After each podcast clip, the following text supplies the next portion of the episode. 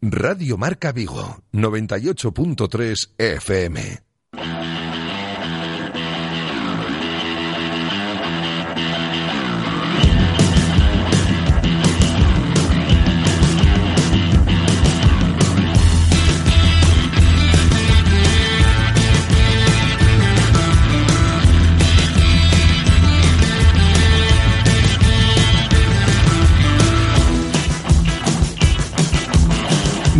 Marca Vigo. José Ribeiro.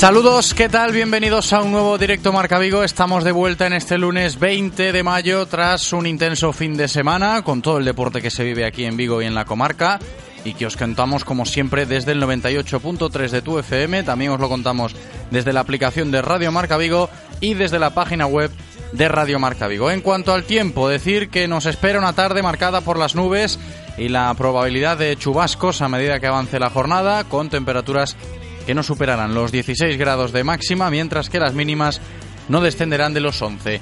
Y para el programa de hoy, ¿qué tenemos? Pues os cuento, comenzaremos como siempre pendientes de la actualidad del Real Club Celta, que ha terminado ya la temporada, jugadores de vacaciones ya desde el sábado, cuando terminó el partido de la última jornada de liga, que se jugó en Abanca Balaídos y que terminó con otra mala imagen del equipo en general, empatando 2-2 contra el ya descendido Rayo Vallecano y dejando tan solo la esperanza de que el Celta tiene a uno de los mejores jugadores de la competición, porque Yago Aspas terminó el año firmando otro doblete goleador, sellando así su trofeo Zarra, que le acredita por tercer año consecutivo como máximo goleador nacional en la liga, a mayores también de la llamada de Luis Enrique, que recibió el pasado viernes para volver con la selección española en los próximos partidos de clasificación para la Eurocopa. Todo lo bueno del Celta, este año pues se vuelve a centrar una semana más sobre Yago Aspas, que habló después del partido del sábado. Enseguida lo escuchamos, como también a Fran Escriba y a Gustavo Cabral en nuestra recopilación de sonidos post partido. Y os digo también que escucharemos el discurso del presidente del Celta, Carlos Mourinho, publicado ayer en Celta Media, haciendo balance como presidente de lo que ha sido esta temporada en Casa Celta. Y de todo esto seguiremos hablando después en nuestro tiempo de tertulia habitual, hoy con Juan González y Alejandro Reza, que también van a estar con nosotros dentro de un ratito. Y después, al margen del primer equipo y de esa agonía por haber firmado la permanencia en la última jornada, os recordamos que finalmente bajan a segunda división el Girona, el Huesca y el Rayo Vallecano. Tenemos que hablar de más agonías en lo referente a la cantera, sobre todo al Celta B, que ayer perdió en Barreiro y tendrá que jugar el playoff de permanencia en Segunda División B. Todo esto lo comentaremos, entre otras cosas, hoy en nuestra sección semanal de Cantera Celeste con Berto Carballo y Edgar Garrido. Seguiremos hablando de permanencias, pero ya cambiando de registro y hablando de balonmano cuando recibamos al entrenador del balonmano Cangas Frigoríficos do Morrazo, Maggi Serra, para comentar con él esa victoria del pasado sábado ante el Teucro, sellando la permanencia del Cangas un año más en Liga Sobal. Continuaremos hablando de balonmano después para comentar el gran año que han firmado en el Lavadores, a pesar de que este pasado fin de semana el equipo masculino se quedó a las puertas del ascenso a División de Honor B, la categoría de plata del balonmano masculino español, en esa fase de ascenso celebrada en Navia. Haremos un repaso de todo lo que nos dejó el Rally Rías Baixas, otro de los grandes eventos deportivos de este pasado fin de semana en Vigo y en la comarca y estaremos con el presidente de la escudería organizadora de la prueba, Fernando Mourinho, y terminaremos hablando de fútbol sala con uno de los eh, promotores de un proyecto deportivo ambicioso, eh, en forma de club, como lo es el Vigo Sporting Futsal, que entre otras cosas pues destaca por iniciativas como la de este pasado fin de semana organizando en Valladares la fase final de la Liga Gallega Levín. Javier Hernández va a estar hoy con nosotros para ponerle la guinda al programa con Fútbol Sala.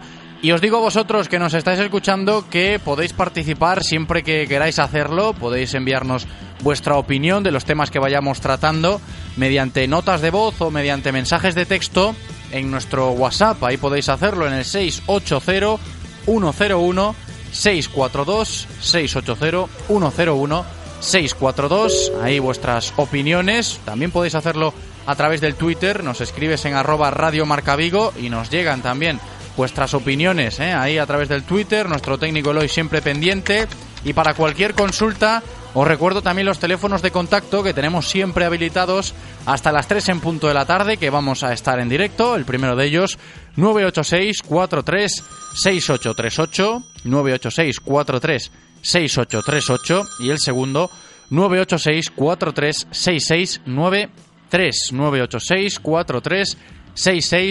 6693 986 43 6693. Le damos la bienvenida a Eloy, preparado en la cabina técnica para comenzar un nuevo programa, una nueva semana. Espero que vosotros también lo estéis. Directo Marca Vigo. Comenzamos.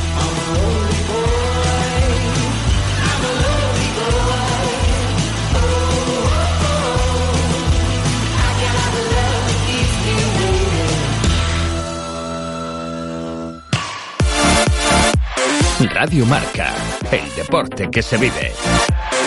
Radio Marca. Cada cosa tiene su momento. No vas a celebrar los Reyes Magos en noviembre, al igual que no esquíes en agosto. Pues ahora es el momento de disfrutar del sol, del terraceo, de las horas de luz. Ven a la red Renault este mes y aprovecha los buenos días de Renault con hasta 7.000 euros de descuento en la gama. Renault Rodosa, en Vigo, Nigrán, Cangas y Ponteareas.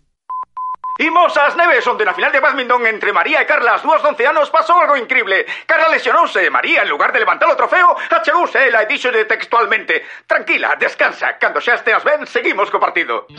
Os valores no deporte merecen que os conten. Desde a Banca admiramos e impulsamos o deporte base en Galicia. A Banca. No te pierdas todos los martes a las dos y media de la tarde la actualidad del deporte base de nuestra ciudad con Abanca. Perdón, ¿ese BMW Serie 1 que está aparcado fuera es tuyo? No, pero podría serlo. Ahora tienes un BMW Serie 1 M Sport desde solo 22.800 euros con un gran equipamiento y mantenimiento incluido financiando con BMW Bank hasta el 30 de junio. ¿Te gusta conducir? Infórmate en celtamotor.bmw.es. Celtamotor, tu concesionario oficial BMW en Vigo, Caldas, Pontevedra y Lalín. Si pensamos en automóviles, hay fechas que marcan un antes y un después. 1909, nace Audi. 1916 nace BMW, 1926 nace Mercedes-Benz, 1982 nace Autorosas. Llegamos con la intención de ofrecerte la mejor experiencia automovilística con una amplia selección de marcas premium para que vivas y sientas la conducción. Autorosas, más de 35 años apoyando el deporte vigués. Autorosas, disfruta conduciendo. Da igual que la criatura sea ectoplasmática, cucaracha o ratón. Si tu problema una plaga es, llama a Biodes. Ponemos a tu disposición los mejores tratamientos, equipos y profesionales para resolver tus problemas de plagas. Infórmate llamando al 670-903-941. Y recuerda, si en tu caso negocio tu problema una plaga es, llama a Biodes. Disfruta de todos los contenidos de Radio Marca Vigo a través de nuestra app Radio Marca Vigo para iOS y Android, en nuestra página web www.radiomarcavigo.com y ahora también desde nuestro podcast en Spotify. Escucha donde y cuando quieras Radio Marca Vigo, la radio del deporte vigués 98.3 FM. Radio Marca, el deporte que se vive. Radio Marca. Directo Marca Vigo.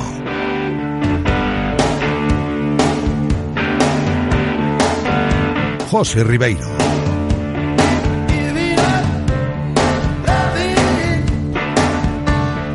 Nos estamos acercando a la una y cuarto de la tarde, ya sabéis que es el momento, ahora en directo Marca Vigo, de abordar ya toda la información diaria del Real Club Celta de la mano de Codere Apuestas y Grupo Comar. Codere Apuestas y el Grupo Comar patrocinan la información diaria del Celta.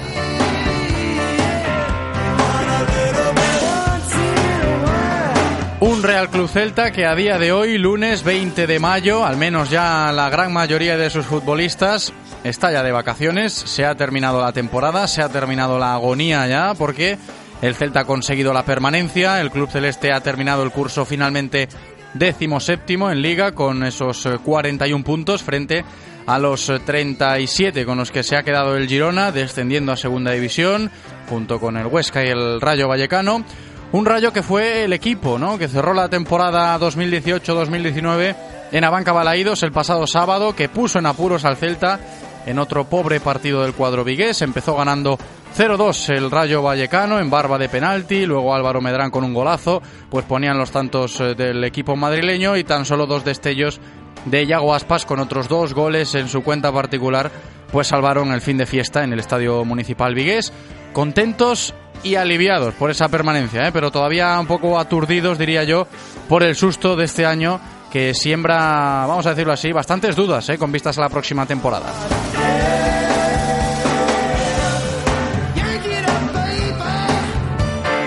Lo de la próxima temporada va a ser tema que abordar estas próximas semanas, pero tenemos que afrontar el día de hoy hablando del Celta en modo post partido para rescatar todos los sonidos que nos dejó ese Celta 2, Rayo Vallecano 2 del pasado sábado con el que hemos despedido esta temporada 18-19.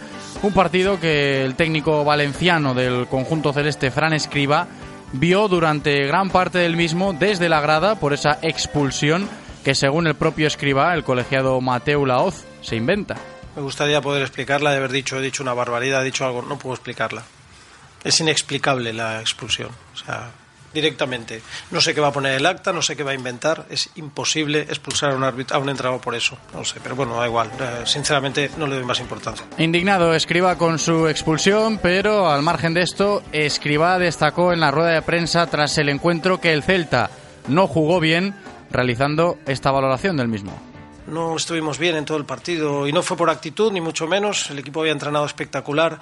La sensación que transmitíamos y todo lo que se a los chicos era hacer un gran partido para la afición, para todos los que habían sufrido, habíamos sufrido juntos, incluso la posibilidad de subir a alguna posición, que al final no pudo ser.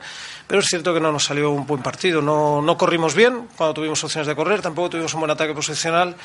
Y bueno, pues al final, pues el objetivo, yo quiero que aún así la lectura sea buena, sea positiva, porque al final tenemos que hacer una lectura de, de lo que al final ocurrió, que era salvar, al, salvar la categoría, lo conseguimos bien bueno, pues seamos, seamos felices, aunque nos quede un regusto un poquito raro de este partido. Sin duda, ¿eh? regusto raro, como dice Escribá, el que le queda al celtismo después de la temporada, pero además el entrenador valenciano del Celta, como la gran mayoría, al terminar el partido el sábado, pues es consciente de que ahora mismo y sobre todo estas próximas dos semanas, pues va a tocar analizar todo lo que se ha hecho mal para que la próxima temporada en Casa Celta no se lleven el susto que se han llevado este curso que acaba de terminar. Creo que se, se ha juntado una serie de cosas que hay que analizar. Una parte yo no estuve, no me corresponde a mí, pero yo sí que puedo analizar respecto a lo que me encontré, respecto al grupo, respecto a las posibilidades de mejora. Creo que es una obligación con independencia de que esto no, porque yo tengo contrato todavía, aunque haya acabado la liga con el Celta, y hasta que me lo digan voy a ayudar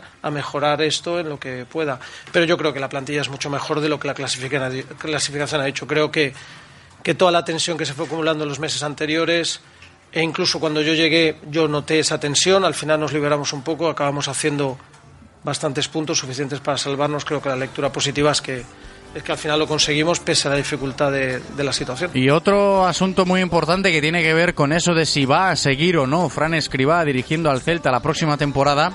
Sobre eso también se pronunció el propio entrenador celeste, el valenciano, el sábado, al término del partido contra el Rayo. Yo estoy muy feliz aquí y si me tengo que ir me, iré muy feliz porque veo a la gente contenta, veo que hemos recuperado el cariño de la afición, la, la unión esta que ha habido, pero vamos, evidentemente yo he sido muy feliz aquí y si hay una opción de seguir, yo soy la persona, evidentemente, eso seguro, me sentaré con el, con el presidente, el director deportivo, hablaremos de todo y, por qué no, la posibilidad de seguir está ahí. Pues lo tenemos en cuenta, ¿eh? esa posibilidad, pero a mayores de hablar de su futuro, cabe destacar que Fran Escriba también tuvo tiempo de elogiar al gran artífice de los pocos méritos deportivos que se pueden destacar este año del Celta. En cuanto a aspectos colectivos, muy pocos, pero en cuanto a lo bueno que es Yago Aspas, pues sobran las palabras. No solo es lo bueno que es él, sino que hace buenos a los, a los de alrededor. Esa es la, la, diferencia entre los buenos y los muy buenos, es que no solo es lo que hacen, sino que lo que convierten al resto de compañeros. Si analizara el partido Yago, no estoy contento en cuanto a, a, que no ha hecho uno de esos partidos buenos. Lo que pasa es que aún así es un jugador que te da tantas cosas y el gol que el segundo gol que ha metido es un gol extraordinario, ¿no? porque es de una dificultad máxima. ¿no? Pero eh, es cierto que, que, es un jugador que, pese a la cantidad de partidos que se perdió, ha vuelto a hacer un número de goles buenísimo. Tercer año ganar el máximo goleador español es una barbaridad en un equipo como, como el Celta. Eh, me parece que es un jugador, evidentemente, de, de una dimensión muy grande, ¿no? Y para nosotros y para el Celta tiene que ser una referencia, esperemos que muchos años.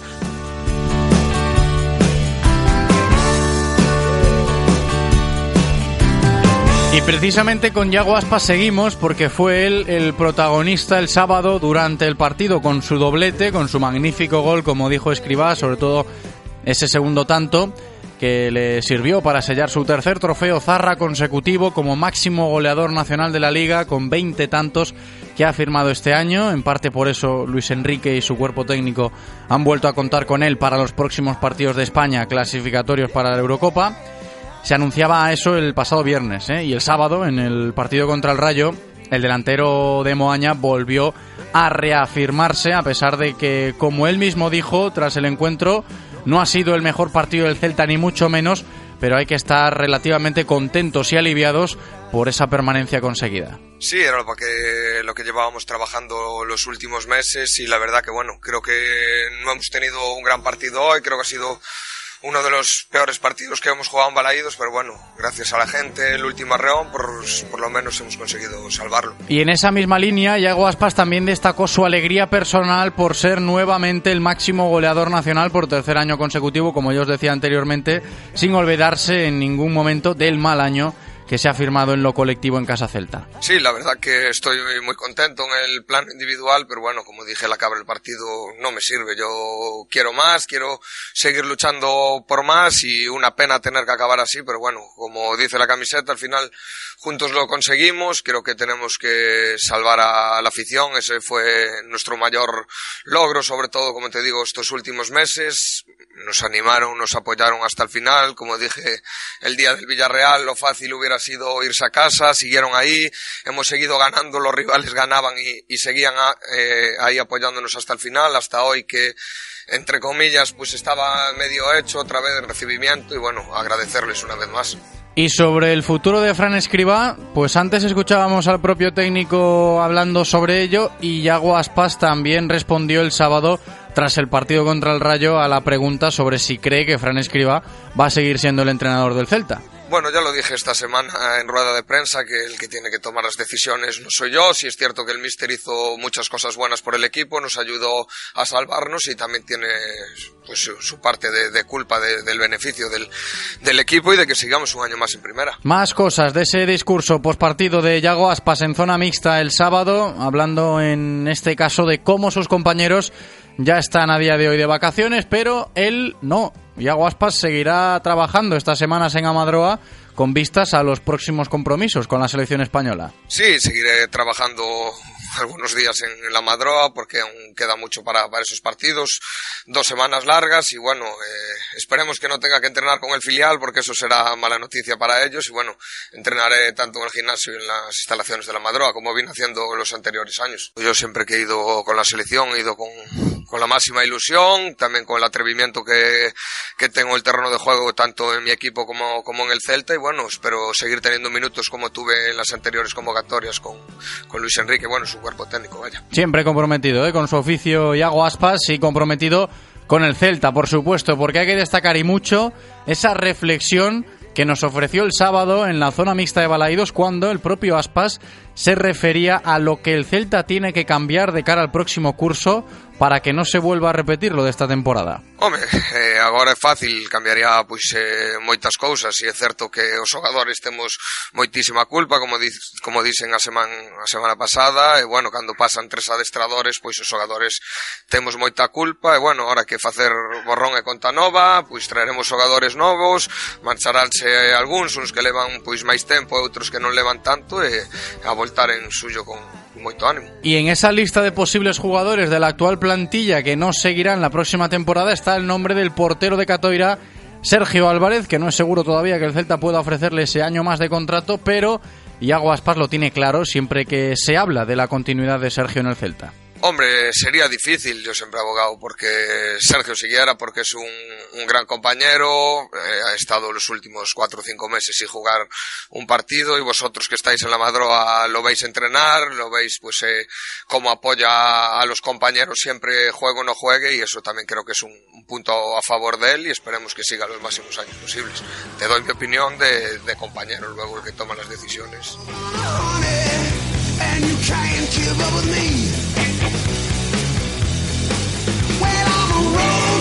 Hablando de Sergio, terminaba su discurso el sábado Yago Aspas y otro de los que todavía no tiene claro su futuro es el central argentino Gustavo Cabral, que también se pasó por la zona mixta de Balaídos tras ese último partido de la temporada contra el Rayo. Y esta es la reflexión de Cabral de lo que fue para él este, veremos si su último partido o no, con el Celta, en el cual se firmó la permanencia. Cuando nos vimos en una situación de, de descenso directo, el equipo entendió que, que, el objetivo era la salvación. Creo que hemos, lo hemos conseguido. Es verdad que no como queríamos, sino ganándolo en casa con nuestra afición, que, que se festejara mucho más. Pero bueno, el objetivo la verdad que se consiguió y, y con un gran esfuerzo creo. El equipo se encontró con un, con un 0-2 en contra, eh, no encontrando su juego. Y cuando no se encuentra su juego, el equipo tiene que luchar. Y luchó, consiguió el 2-2. Y bueno, tuvimos alguna que otra situación para hacer el, el 3-2, pero bueno, el empate creo que era justo y, y nos vamos sabiendo de que lo dejamos al set en primera. Y eso, eh, quinto partido en casa seguido con quinto recibimiento por parte de la afición que desde horas antes se congregó en el estadio. ¿Cómo, cómo habéis vivido esa, esa, fuerza de la afición? Eh, en eso lo, remarco, ¿no? Voy a subrayar ese, ese párrafo, esa oración de, de que la afición ha, ha, sido muy importante para nosotros. De local hemos, no hemos hecho un fortín y desde ahí hemos luchado, ¿no? Eh, la gente ha transmitido su su intención de quedarse en primera, de luchar, lo ha manifestado haciendo quedadas para antes de los partidos. Esa energía positiva nos toca, nos llega y creo que se ha demostrado en el campo de juego. En el campo de juego eh, el equipo ha dejado todo. Se pudo haber jugado mal, se pudo haber jugado bien, pero creo que todos los puntos que hemos sacado de local fue, fue por eso, ¿no? Creo que lo mejor que nos llevamos de este año es la unificación de la, de la afición con los jugadores. Me quedo con eso y, y mira que te digo que en Europa League no se ha vivido tanto como, como en estos cinco o seis partidos del local, como lo ha vivido la gente y la verdad que, que en eso estoy agradecido hacia la gente y, y, creo que todo el plantel también. Hablas de la comunión con la afición, de lo importante que ha sido acabar la temporada en Primera División. ¿Cómo sabe esta permanencia que por momentos parecía muy complicada? Sabe a permanencia, sabe a, a aprobado, sabe a que nos quedamos en Primera un año más, sabe a que todo lo que hemos sufrido y eso lo sabemos internamente y la gente también lo ha sufrido seguramente, pero el primero que está jodido siempre es el que, el que actúa, ¿no? Tanto los jugadores que estamos dentro del campo de juego, cuando tenemos un error, cuando perdemos los partidos, somos los que nos vamos más jodidos somos los primeros que sabemos que tenemos errores. Y creo que sabe a, a hemos conseguido el objetivo. Y entonces nos vamos con ese sabor de habernos quedado en primera, de que tenemos que seguir luchando, de que seguramente la directiva tomará apuntes y, verá para la próxima temporada qué mejorar y qué no. Y bueno, nos quedamos con eso y ahora a descansar con nuestra gente, con nuestra familia que también han sufrido y, y a tomarse las vacaciones de la mejor manera.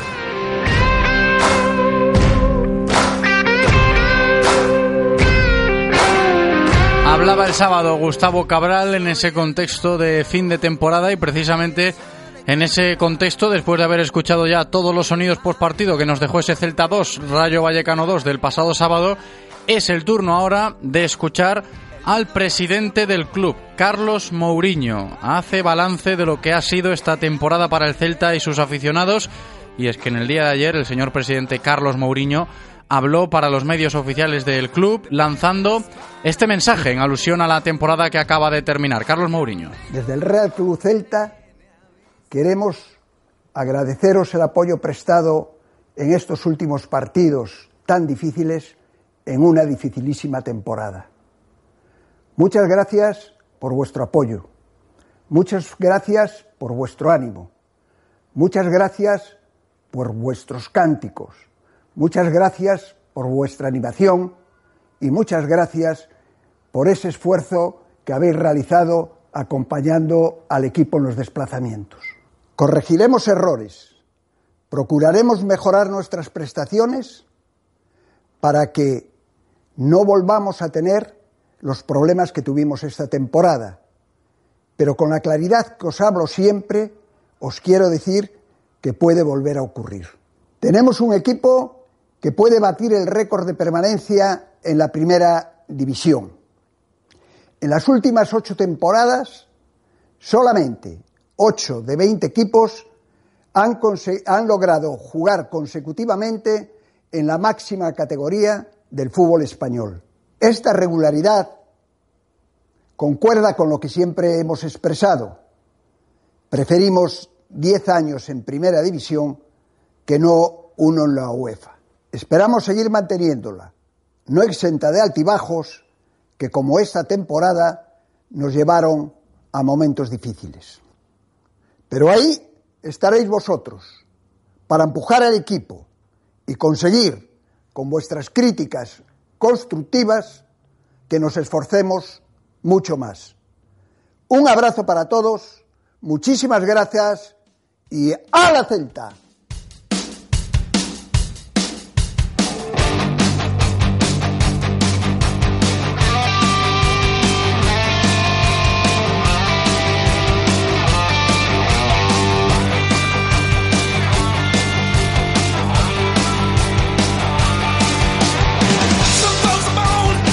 Pues con ese grito pletórico del presidente Carlos Mourinho, seguimos enganchados aquí en directo Marca Vigo al Celta. Lo hacemos, ya lo sabéis, como siempre, con Portavales, porque allí en Portavales tienen los mejores enganches de remolque para nuestros vehículos. Están de aniversario, 20 años que cumplen, y nos ofrecen esa instalación del remolque de manera gratuita. Así que si estás pensando en eh, meterle un enganche de remolque a tu vehículo, vete a Portavales que allí lo hacen de maravilla. Enganchados al Celta, seguimos con Portavales ya en nuestro tiempo de tertulia habitual, hoy con Juan González y Alejandro Reza.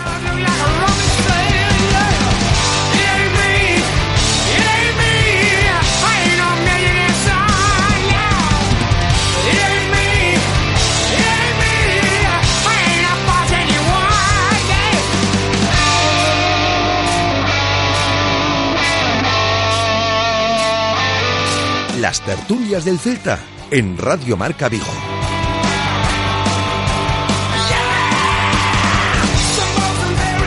Tiempo de tertulia que aquí comienza saludando a Alejandro Reza aquí en el estudio conmigo. ¿Qué tal, Alex? ¿Cómo estás? ¿Qué tal? Muy buenas, ¿cómo estamos? Bienvenido. Y Juan González, Juanillo, al otro lado del teléfono. ¿Qué tal, Juan? ¿Cómo estamos? Hola, buenas tardes.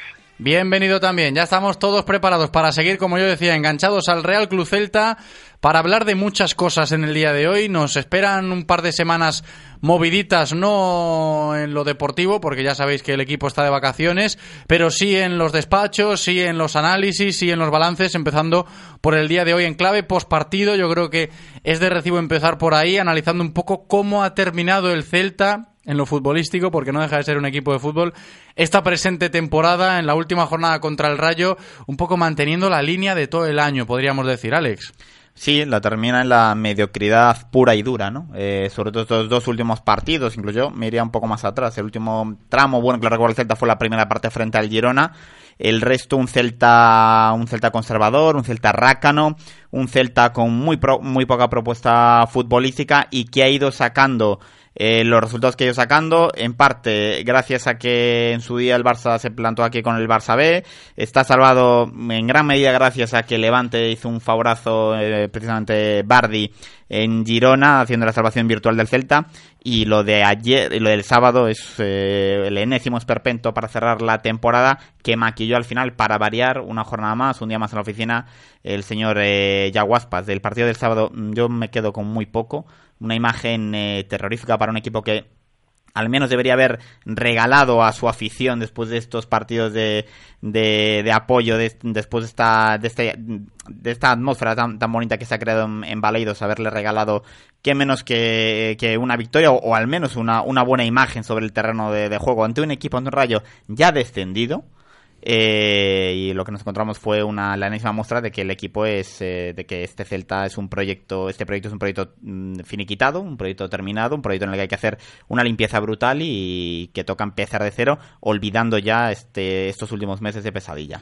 Juan mal sabor de boca ¿eh? para terminar la temporada después de lo que se vio el sábado en Abanca Balaidos o no sí yo poco más que decir no casi, casi, casi de acuerdo en todo con Alex, ¿no? Eh, para mí la temporada se resume en, en, lo que dije en diciembre, ¿no? Yago Aspas, no hay más. A partir de ahí hay que crear un proyecto y no sé, no sé si vamos a ser capaces de convencer a Yago para que se quede, porque va a tener muchas novias y no las tengo todas conmigo en que este año si el club no pone mucho mucho mucho de su parte eh, vaya vaya a convencerlo porque al final eh, como él bien dijo ayer eh, él no él no está para pelear por no descender lo cual me parece lo más lógico para un jugador que es el, mejor delantero español de los últimos años. ¿no? Pero hago un inciso ahí, Juan, porque ahora que lo dices, el futuro de Yago Aspas seguramente esté en boca de muchos, ¿no? Es que, que nos dure mucho Yago porque es el motor de este equipo.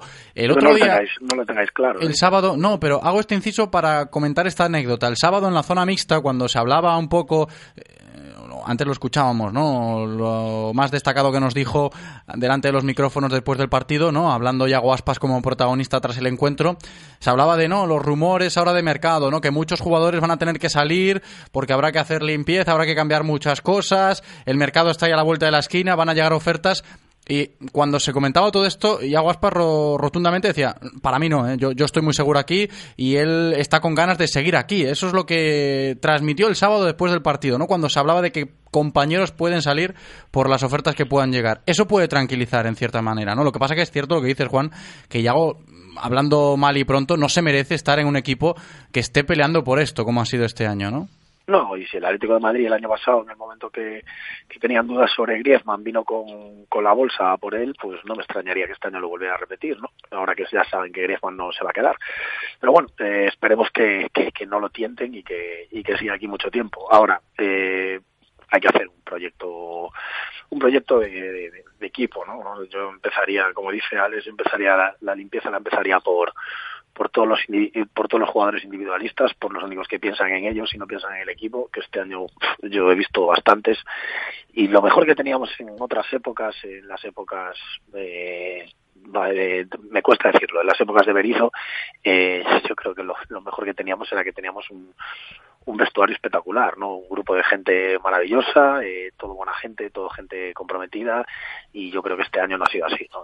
Este año he visto muchísimos jugadores que han hecho la guerra por su cuenta para intentar, pues eso, pues eh, intentar venderse, intentar salir, intentar eh, mejorar eh, el año que viene, ¿no? Yo, yo, quiero jugadores implicados, jugadores que solo piensen en, en el club 100%, como Yago, como Hugo, como el pobre Bryce, que el otro día se dio una pitada espectacular, que aún, aún, aún se me cae la cara de vergüenza, y, yo quiero gente así, ¿no? Ya no solo de la casa, eh, los, los, los Nolito, los Orellana, los, los no sé, los Fontás, Cabrá, eh, eh, Crondelli, o sea, esta gente que estaba aquí y que, y que aparte de ser buena gente, lo único que, que pensaban era en, en, un futuro de celeste, pues lógicamente, pues es, yo creo que es, es la, la, línea y la vía que hay que seguir para, para volver a, a donde estábamos hace muy poquito tiempo.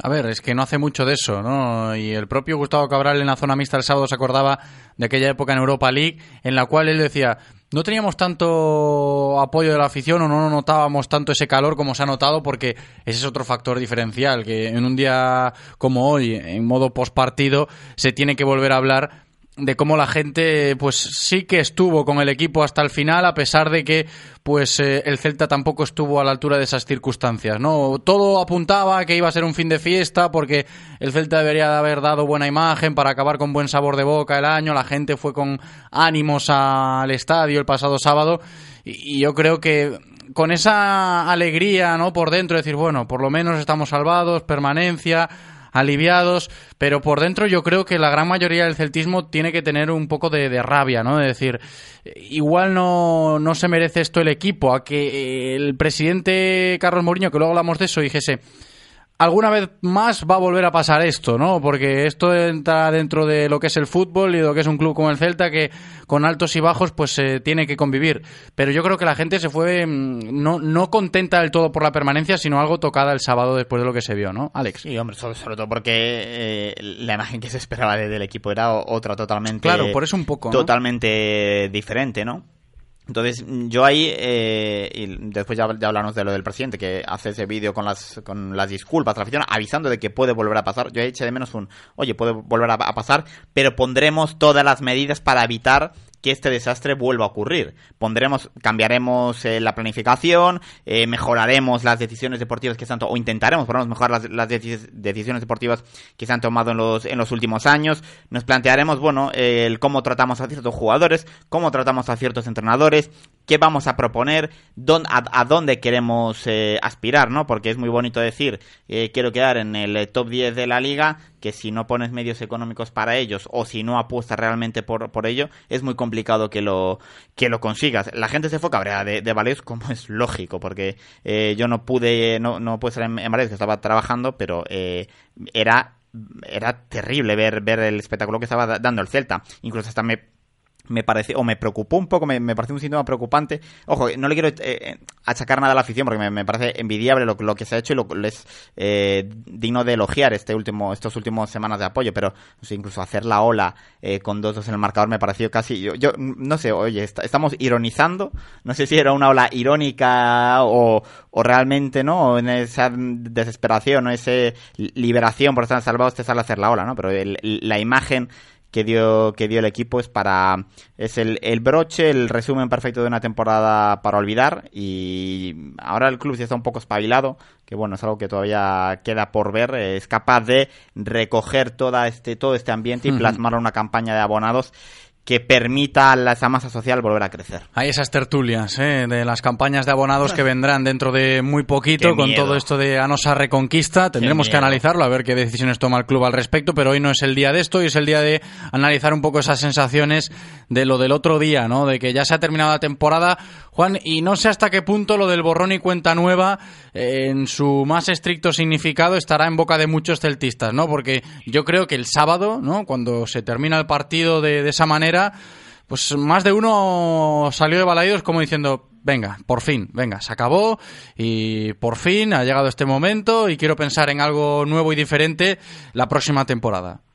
No, más que uno no, yo creo que todos, ¿no? Y yo creo que los principales, los propios jugadores que son los que al final nosotros lo sufrimos pero ellos ellos también lo sufren día a día no nosotros al final pues bueno pues tenemos nuestros trabajos nuestras vidas y pero ellos al final su vida es el 90% es el es el fútbol y es el equipo no entonces bueno, los que más lo han sufrido seguro que han sido ellos no algunos más que otros desde luego pero pero yo creo que los que más lo han, estaban deseando que acabara esto eran los propios jugadores no borrón y cuenta nueva. Eh, lo de borrón no me gusta, yo creo que de esto hay que aprender. Y yo creo que mm, robar cabezas no es algo que no es una frase que me guste, pero aquí hay, hay, que pedir responsabilidades y hay que y, alguno tiene que asumir sus responsabilidades, ¿no?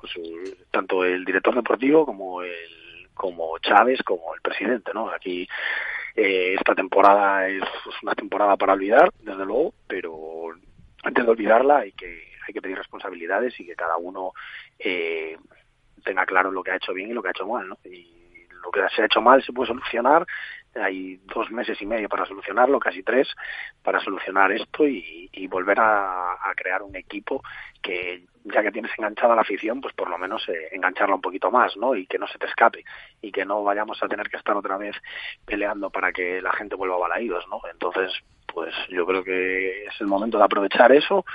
Del único poco positivo que sacamos de esta temporada, o que yo saco de esta temporada, es pues, la, afición al final, buena parte de la afición al final, algunos los de los silbidos no, no, no me representan, eh, pero bueno, gran parte de la afición, la afición le daría a casi todo un 10 y a los otros un, un 0, ¿no? Pero, perdón, yo creo que, que, que, hay que hay que aprovechar eso, ¿no? No sé si con una campaña de abonados eh, buena de una vez, con un marketing bueno de una vez. Ese va a ser el primer paso. Sí, desde luego, pero... Luego vienen los fichajes y luego la pretemporada. a, la gente a la gente para, para eso le tienes que dar algo, le tienes que ilusionar, ¿no? A mí si me dices que, que la temporada que viene la delantera va a ser de Buf, Bufal y Portu, pues te digo que, hombre, llevo 35 años de socio, voy a renovar, pero la ilusión me la estás matando. Entonces, bueno, eh, algo le tienes que dar a la gente, ¿no? Ahora que la gente te lo ha dado todo y, se ha pasado pues cinco partidos haciendo recibimientos, cinco partidos animando como locos, eh, llevando al equipo en volandas para no descender, ahora se lo tienes que devolver, no se lo tienes que devolver. Entonces me imagino que quiero creer que de esta va a ser y de esta nos, nos dará algo, ¿no? Algo para ilusionarnos y algo para renovar. Yo creo que la gente, la gente se lo merece, eh, sinceramente. Es que es un poco los pasos que tiene que seguir ahora el Real Celto, al menos que deberían tener en esa agenda, ¿no? Lo primero, para reestructurar todo con respecto a este año, con vistas al próximo curso, tal y como se ha terminado con este mal sabor de boca, es lo de la campaña de abonados, que será dentro de un par de semanas. Ahí está la primera toma de contacto, ¿no? A nivel de ilusión, con vistas a la próxima temporada. Luego está el mercado de fichajes veraniegos, ¿no? lo que decía Juan ilusiónate con fichajes contrastados, ¿no? Que te puedan devolver esa creencia de que el equipo puede ser competitivo no sé yo si tomar ese riesgo, porque seguramente para el Celta será un riesgo alejarse un poco de su política habitual de fichar eh, jugadores jóvenes con progresión, que es lo que ha estado haciendo estos últimos años. Veremos hasta qué punto cambia esto y luego está, evidentemente, cuando el equipo vuelva a jugar partidos, ya sea de pretemporada, las sensaciones que te vaya dejando, cuando eh, se certifique el entrenador para el próximo curso, que esto entra dentro del contexto de, fichajes, y os fijáis que ya se está hablando mucho de esto y recién acaba de terminar la temporada mismo el sábado noche cuando terminaba el encuentro, y antes lo rescatábamos en los primeros compases de hoy, pues Iago Aspas y el propio escriba mm, tenían palabras acerca de, ese puesto en el banquillo, ¿no, Alex? Que yo creo que es otra de las piezas fundamentales en ese proyecto, en esa ilusión que se tiene que gestar para el próximo curso. Sí, eh, estoy muy de acuerdo con lo que dice Juan. La campaña de abonos es fundamental, el marketing que hagan es fundamental, la propuesta que hagan es fundamental, pero una de, las bases es lo que tú vayas a ofrecer eh, la próxima temporada sobre el terreno de juego. ¿Qué plantilla vas a, qué plantilla vas a tener? ¿Qué, ¿Por qué objetivo vas, vas a luchar? ¿Y qué, qué, qué cuánta, cuánta ambición va a haber en, en, ese equipo? ¿no? Eh, tienes que plantearte muy bien eh, cómo reformar esta plantilla, que está claro que necesita una reforma, yo diría que casi total. Y la primera pieza básica es el entrenador, es, el, eh, lo, primero que, hay que decidir. Se habla mucho y parece que ya se está dando casi por echar la renovación de, Fran Escriba, parece que es el, la, prioridad. Bueno, está por ver, yo ya dije en, en varias ocasiones que no, no, no, no creo, o a mí parecer no es el entrenador eh, que más me ilusione, ni, ni mucho menos, ni considero que es el entrenador idóneo para el Celta. Sobre todo, me parece que es un entrenador que no, no entra dentro de la idea que tiene este club o que en el que se la, idea general de fútbol que se tiene que tiene tanto la dirección deportiva como la dirección general del, club. Y más teniendo los fichajes que suelen hacer enfocados hacia donde lo, suelen hacer no creo que sea el entrenador más idóneo para eso. Supondría el mantener a Fran Escriba un giro de 180 grados en, eh, en el estilo que planteas en tu forma de ver el fútbol. Escriba es un entrenador rígido en sus planteamientos más conservador que que, ofensivo, podríamos decir. Es un entrenador que prefiere esperar atrás antes que, ir a salir a morder al, al contrario. Y bueno, es un entrenador eh, que tiene su estilo muy, muy defendible. Es un estilo con el que ha tenido buenas temporadas en equipos, también ha tenido muy malas, muy malas, eh, muy malos eh, episodios en, en, otros. Y sobre todo, una de las cosas que me echa más para atrás son las, las sensaciones que está dejando en este final de temporada Franz porque el Celta no está jugando bien. El Celta está siendo un equipo ramplón y que se ha ido, se, ha salvado por demérito principalmente del, del, del Girona, sobre todo. El Celta ha sobrevivido porque estaba Yaguaspas en el campo y poco más. El planteamiento de Escriba a pesar de ser conservador, no ha frenado la sangría defensiva del Celta y bueno, eh, a mí me, genera muchas dudas. Si apuestan por él, que sea de verdad que es el entrenador en el que confían 100% y que le hagan una plantilla a la medida. Eh, aquí no vale traer jugadores random, jugadores eh, como se ha venido fichando en las últimas temporadas de predominante estilo ofensivo, jugadores que son promesas. Bueno, Escribano es un entrenador hecho para eso, es un entrenador para otro tipo de fútbol.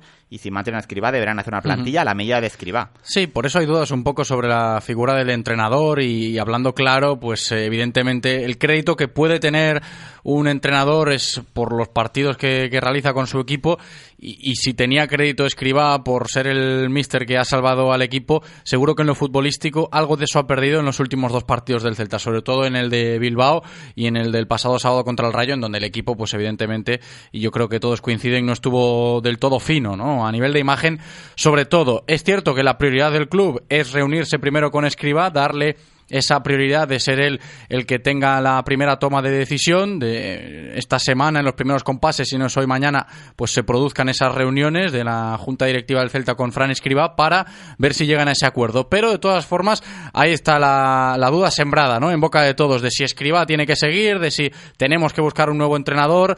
Esto también genera incertidumbre en esta temporada que recién acaba de terminar. Juan. Sí, yo estoy, yo estoy por la línea de Alex, ¿no? Yo creo que, que Escribá no es, no es un entrenador, para mí ya no era un entrenador que me gustara en el momento que lo firmamos, lógicamente, eh, mejor que lo anterior eh, eh, era. y tampoco era complicado, ¿eh, Juan? Ya, pero bueno, el momento pedía algo así, pedía, pedía, pedía, algo, algún entrenador así, en el mercado estaba él, y bueno, y darle las gracias por, por habernos sacado de ahí, desde luego, ¿no?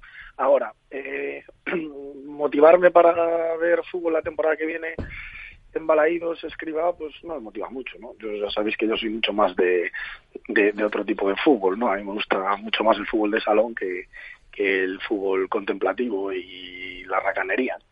Eh, que el club quiera hablar primero con él, me parece lógico, me parece de ser leales, pero a partir de ahí yo buscaría otro perfil de entrenador, ¿no?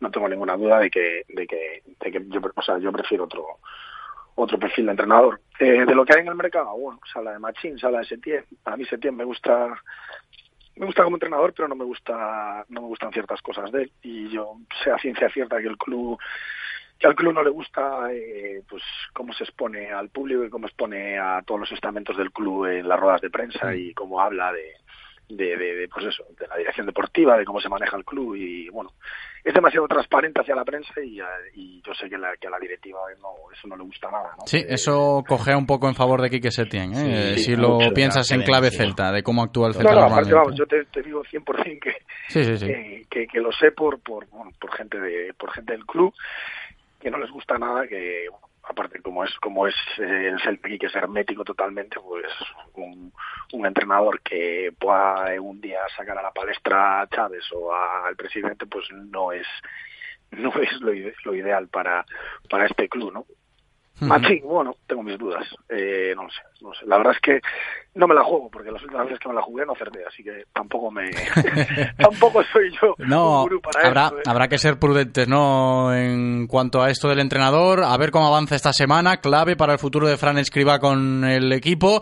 Y ahora nosotros tenemos que echarle un ojo a las opiniones de la gente, de nuestros oyentes, Alex, Juan, que nos están escribiendo, nos están mandando audios al WhatsApp, así que le vamos a dar voz a nuestro técnico Eloy que nos cuente qué tenemos por ahí. Eloy, ¿qué tal? ¿Cómo estás? Buenos días, me gusta cuando me das voz. Claro que sí, además es muy bonita, hombre. A ver, cuéntanos, ¿qué tenemos por ahí? Tenemos, eh, ¿por dónde quieres empezar? ¿Twitter o WhatsApp? Venga, vámonos al WhatsApp, por ejemplo. Venga, un oyente que nos dice, ahora que acabó el suplicio y solo la afición y Yago, y Yago Aspas estuvieron a la altura, limpieza total, una defensa con 62 goles en contra no vale para primera. La defensa y portero penosos. Como socio estoy hasta las narices de sufrir.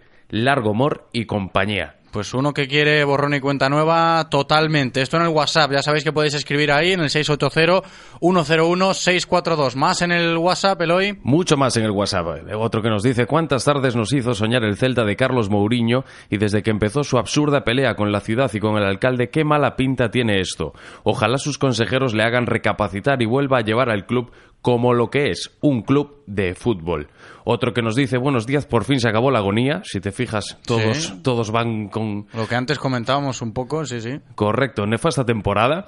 Es fácil hacer un balance de la misma, todo horrible, porque peor no se pudo hacer. Lo primero y más importante, la planificación deportiva. Más de la mitad de la plantilla hay que echarla porque no tienen la, la calidad ni la actitud necesaria. Perdón. Si no es por Yago Aspas, estamos de vuelta en segunda. Esperemos que esto no se vuelva a repetir en muchas décadas. A la Celta. Otro que dice, le dice Alejandro Reza, dice, me divertí más en los cinco minutos que duró la ola que en los 100 minutos de partido. ¡Qué desastre! No me fui del campo porque estaba lejos de la salida. Bueno, pues nos quedamos con esto también, decepción en los aficionados. ¿Algo más por ahí, Eloy? Sí, tenemos aquí, eh, dice otro que escribano, por Dios, Setién y firmarlo solo un año que el segundo la fastidia y si no, Óscar García. Pues también nos quedamos con estas cábalas para el banquillo, pero quiero destacar antes de seguir rescatando opiniones, eso que ha dicho uno de estos oyentes que nos ha escrito en el WhatsApp, os lo recuerdo, podéis hacerlo ahí en el 680-101-642, de que puede tener mala pinta esto. Y hablo de la gestión de Carlos Mourinho como el club en general, no solo personificando al presidente, sino todo, ¿no? Jugadores, futuro entrenador, directiva, afición y todos en un mismo saco. Si tiene mala pinta esto, ¿no? Para el futuro más inmediato o que hay un giro de tuerca esperado para pues volver a ser felices el año que viene. ¿Os tiene mala pinta esto o no, Alex? A ver, eh, me, me preocupa la, la deriva de los dos últimos años. Yo estoy convencido que el Celta hace dos temporadas de, pasó, dejó pasar el tren, pasó la, la oportunidad de armar un proyecto de equipo grande, de equipo de consolidado en la zona europea de, de esta liga. Dejó pasar el tren por, por no apostar al final, por un tema meramente económico, por una cabezonería propia del, del presidente que, que entendía que el proyecto del Celta debería ser un, no, no, no, no debería ser eh, tan grande o por lo menos no, no debería ma- eh, mantener la, la línea que, que tenía eh, el, el esbozo del, de- del proyecto que estaba fabricando en aquel momento Eduardo Berizzo, una plantilla que estaba mm, alcanzando cotas grandes. Desde ese día, desde ese momento, eh, se pasó a un proyecto más de promesas que de realidades, a unos fichajes, algunos salieron bien, como es el caso de de Maxi Gómez, un Lobotka que brilló en su primera temporada sobre todo, pues eh, con un Unzue, bueno, que no, no acabó de cuajar y esta última temporada eh, un panorama en los fichajes desolador, eh, una selección de entrenador totalmente variopinta, entrenadores que no conocían la liga, que han acabado por eh, hacer de esta temporada una, una pesadilla. Con lo cual espero que, el señor Mourinho haya aprendido y haya entendido que, bueno, eh, en el punto en el que está el Celta, está en un punto de que tiene una posición económica privilegiada para crecer y para, cre- para ser de, de los que más pueden crecer en esta, en esta liga. Tiene una base social, yo creo que, bueno, podría ser mayor, pero una base social más que estable y tiene puntales, tiene un puntal como es Jaguars, para jugador al que, insisto, estamos desaprovechando de una forma muy dolorosa. Eh, tiene jugadores de la cantera que están tirando mucho del equipo y, al que y a los que falta rodearles bien, darles eh, un sustento en el terreno de juego que, esta temporada no, no ha habido. Confío en que sean conscientes de que hace falta reforzar muy bien la línea defensiva, de que hace falta, además de fichar promesas, que bueno, alguna nunca, nunca sobra, fichar jugadores contrastados, fichar jugadores, ya sean, dependiendo del entrenador que venga, de un estilo o de otro, pero fichar jugadores contrastados que conozcan esta liga o por lo menos que tengan la veteranía suficiente como para poder amoldarse de forma rápida a la, a la liga y a partir de ahí crecer. Eh, y sobre todo, insisto, algo fundamental que es apostar en lo, en lo económico. El Celta va a recibir mucho dinero este verano. El Celta va a ingresar bastante di- dinero este verano porque va a hacer traspasos. Igual un par de ellos están por encima de, de los 18 millones que en su día ingresó Nolito y que por Nolito que sigue siendo el traspaso más, más caro en la historia del Celta. Por lo cual va a tener mucho efectivo. A ver qué tal lo reparte. En manos está de, de sobre todo, más que Carlos Mourinho, de lo que decida el señor Antonio Chávez y Felipe Miñambres. Juan, ¿para ti tiene mala pinta el Celta o cómo lo ves? Mala pinta no. Eh, mala pinta tenía hasta ayer. Ahora depende de, la, de la línea y la, y la vía que quiera seguir el club. ¿no? Yo estoy de acuerdo con Alex. eh, hay que primero hay que firmar un entrenador, después hay que firmar eh, jugadores para ese estilo de juego, eh, el estilo de juego que vaya a traer el entrenador y después, pues lógicamente, como vamos a ingresar mucho dinero, se supone que vamos a ingresar mucho dinero, pues gastarlo y no dejarlo ni en la saca ni dejarlo para comprar i- i- inmuebles, ¿no? Yo creo que, como decía Cruyff, el dinero en el campo, ¿no? Yo traería jugadores, eh, haría una mezcla, ¿no? Traería jugadores contrastados con pues eso, con, con algunos jugadores de proyecto futuro, pero de proyecto futuro que más o menos ya, ya se les, se les vea, ¿no? Y sobre todo pediría informes de, de su vida personal y de su, y de sus, y de Es sus- importante, es importante. no, por ¿eh? visto lo y de visto. sus, ha- y de sus hábitos, ¿no? Eh, bueno, de Emre tenía, tenía muy, ma- muy malos informes y lo trajeron igual. eh, y tenían muy malos informes de su vida personal, de sus hábitos y demás, y lo trajeron igual. Y se gastaron un dineral en un jugador que, está, está claro que no vale. Por lo menos para aquí no vale. A lo mejor luego se va y es como, como Salah y con 26 años pues, pues hace un jugadorazo. Pero bueno, no, no, no tiene mucha pinta. Ujú. Así que No, yo- está yo claro. me- yo eso- me iría por eso. Lo de la cuenta nueva que tiene que trabajar el Celta cambiará mucho en eso de la pinta, ¿no? De si será mala o buena de cara al próximo es- curso. Es, es cierto que, el, eh, por ejemplo, lo que dijo Carlos Mourinho ayer y un poco lo que también se filtraron, o se, o se filtró ya, digamos, al, eh, al eh, vocero oficial del, de- del Celta, al, al diario Faro de Vigo, un poco, va en la línea un poco habitual de- del Celta, que es un poco, no sé si amar- llamarle como amarrategui, ¿no? En un discurso de Carlos Mourinho, eh, que es cierto que tiene, yo insisto, tiene que mejorar el señor Mourinho sus habilidades comunicativas, o el Celta el tema comunicación, porque el mensaje de ayer es, no sé, eh, es de todo menos tranquilizador. eh, habla de que, bueno, ojo, que esto puede volver a pasar, ojo. Bueno, más que eso, igual el celtismo lo que necesita en ese momento es dar un mensaje de, de tranquilidad, de decir, vamos a cambiar las cosas, se han hecho muchas cosas mal, hay que cambiar, hay que dar un giro 100 180 grados a la planificación que se hizo el, el año pasado. Y bueno, eh, Ujú. lees hoy un poco la, la prensa, parece que Lucas Olaza es caro porque vale 5 millones, parece, bueno, no sé, ci- ciertas cosas que no, no, no, no, no encajan muy bien, ¿no? En lo que, en lo que algunos esperamos que sea el, el verano futbolístico del Celta. A ver, a ver qué nos separa. ¿Me decías, Juan, o querías intervenir? No, no, eh, eso, eh, que, que, que hay que gastar dinero. O sea, que- Sí, en que Yo, yo- es que es lo que me cuesta. En o sea, resumidas cuentas, no hablando. me, me sorprenderé muy hablando gratamente claro. si veo al Celta gastándose dinero, pero mm, eh, los mensajes por lo menos que se trasladan desde la directiva no, no me no parece que vayan en esa en esa No, los dirección. mensajes y, y- y las acciones. Y acciones, claro. final, eh, en enero eh, lo que te has traído. Y al final Sí, sí. Olaza salió, salió bien, ¿no? Que no dábamos un duro ninguno por él. Ni el más optimista de todos daba un duro por Olaza. Y al final Sí, pues, salió bien Olaza, muy ha, bien. sido, ha sido un lateral espectacular. Y lo ha hecho estupendamente. Y yo creo que se merece que se ponga los 5 millones por él. Lo- Yo creo que se lo merece. Es no uno creo que- de- no de- creo que, que haya que, que haya o sea que que no tenga nivel para primera división. Yo creo que tiene mucho nivel tiene, un nivel bastante aceptable para un lateral izquierdo de un equipo como el Celta. Ahora eh, a Jordi Alba no lo puedes firmar pues habrá que firmar a Olaza. Mm, yo qué sé no no sé pero no- eh, lo que no entiendo es eh, que ahora mismo que a lo mejor no eh, pero que ahora mismo haya dudas en si poner 5 millones de euros eh, cuando vas a ingresar pues eso yo, yo calculo que este año ingresaremos alrededor de 60 70 sí, millones con lo cual 60-70 millones, 5 no me parece no me parece dinero, ¿no? Si vamos a estar racaneando 5, no quiero pensar si se va Maxi, eh, el siguiente, el, el otro delantero que vas a traer, ¿no? Pues estamos hablando de Portu, que son, creo que son 8, Sí. eh, al final estamos eso, eh, bueno, eh, rateando y yo creo que yo creo que no nos lo merecemos, yo creo que nos merecemos que, que, el dinero esté en el campo, ¿no? Y, yo lo tengo clarísimo. Es que pre- precisamente Olaza es uno, uno de esos movimientos, ¿no? Que yo entendería poco que se dudasen en poner los 5 millones por Olaza. Por su posición, porque eh, Juan lo sabe mucho mejor que yo, laterales zurdos en el mercado no abundan precisamente, y menos de, de- de nivel. Yo creo que ha, ha demostrado en estos últimos 10 partidos que ha jugado con el Celta, que es un, de- es un lateral de rendimiento que, que ha rendido muy bien que yo creo que ha superado ampliamente al que era hasta hace poco su rival en el puesto como es eh, David Junca y que yo creo que es un, es un lateral que sin ser algo espectacular es un lateral que ha cumplido muy bien defensivamente que aportó eh, ofensivamente y yo creo que es eh, alguien por el que yo no dudaría. Yo evidentemente desde fuera no dudaría en, en apostar por él con esos 5 millones Sí. que, que se barajan Se, se ha ido de vacaciones Lucas Olaza, tal y como nos comentaba el propio Olaza la semana pasada, aquí el jueves, en esa entrevista que mantuvimos con él, sin saber todavía su futuro y sin saber nada del Celta, ¿eh? que no le han dicho nada todavía. A ver qué pasa con, con esa opción de compra que, que tienen sobre el uruguayo, hablando de laterales izquierdos. Más opiniones, chicos. Nos vamos al Twitter en este caso, ya sabéis.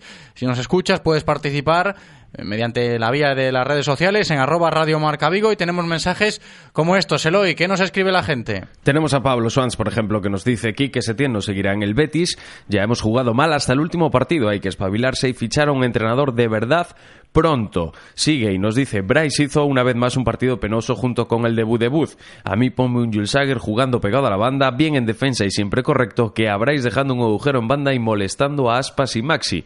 Mal otra vez escriba en el planteamiento. Peregrino, pregunta para los contertulios, ¿quieren la continuidad de Sergio y Cabral por un año más? Eh, tenemos aquí a un mensaje en alusión a Juan, que Amador dice que, que hable solo del Celta y que los resultados de tu torneo del Padel Ureca que los dejes en...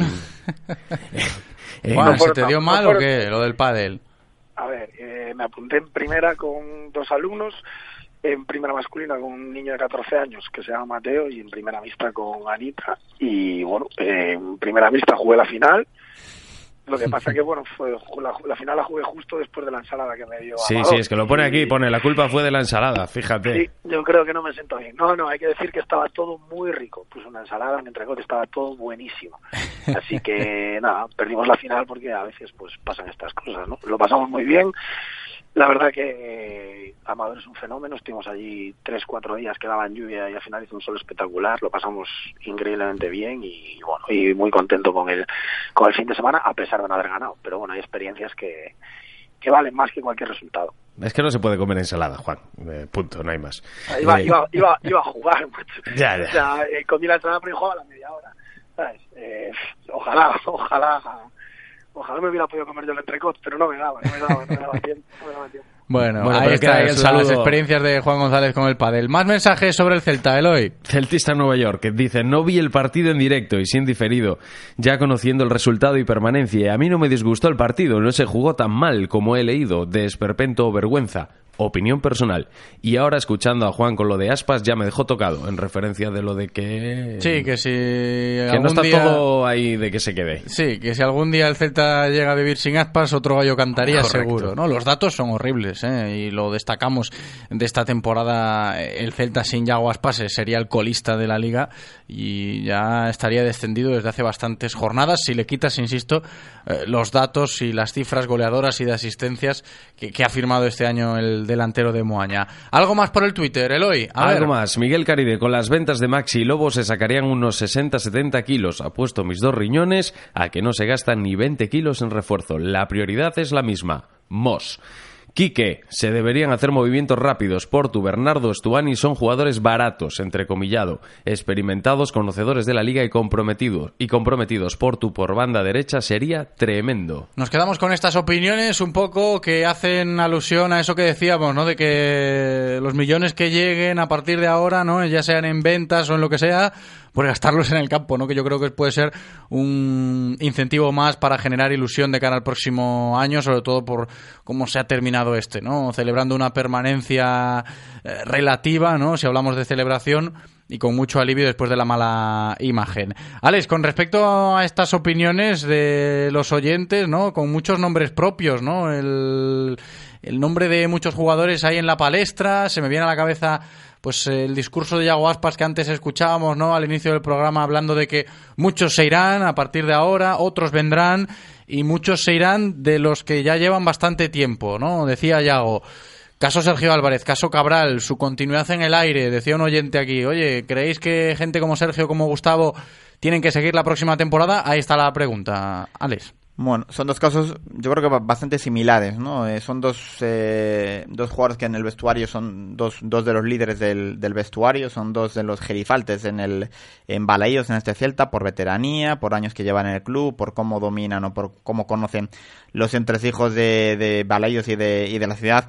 También es cierto que son ambos ejemplos de que quizá en lo, de- en lo deportivo ya han dado todo lo que han tenido que dar y quizás se queden algo, algo escasos en cuanto a nivel, si realmente lo que el Celta quiere, insistimos, porque yo es donde tengo la principal duda, quiere optar realmente a ser un equipo, como decía Yaguas Aspas al término del último partido, a estar en el top 10 de, de la liga, ¿no? Eh, me parece que son jugadores que se quedan bastante cortos en el, en el nivel, eh, eh, y, además forman los dos eh, parte de un esquema defensivo y son, ¿no?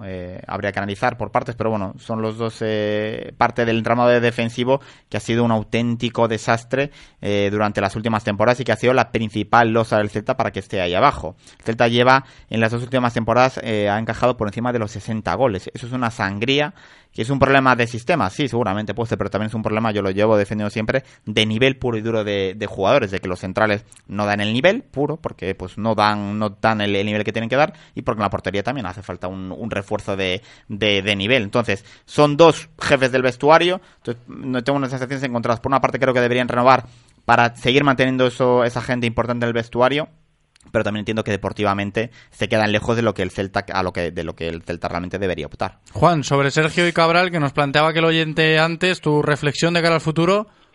Es que mi reflexión no puede ser objetiva en ningún momento porque son dos chicos a los que a los que quiero mucho y, y tengo muy buena relación con ellos. Entonces cualquier cosa que diga eh, no vale, no vale. Eh, yo me los quedaría toda la vida.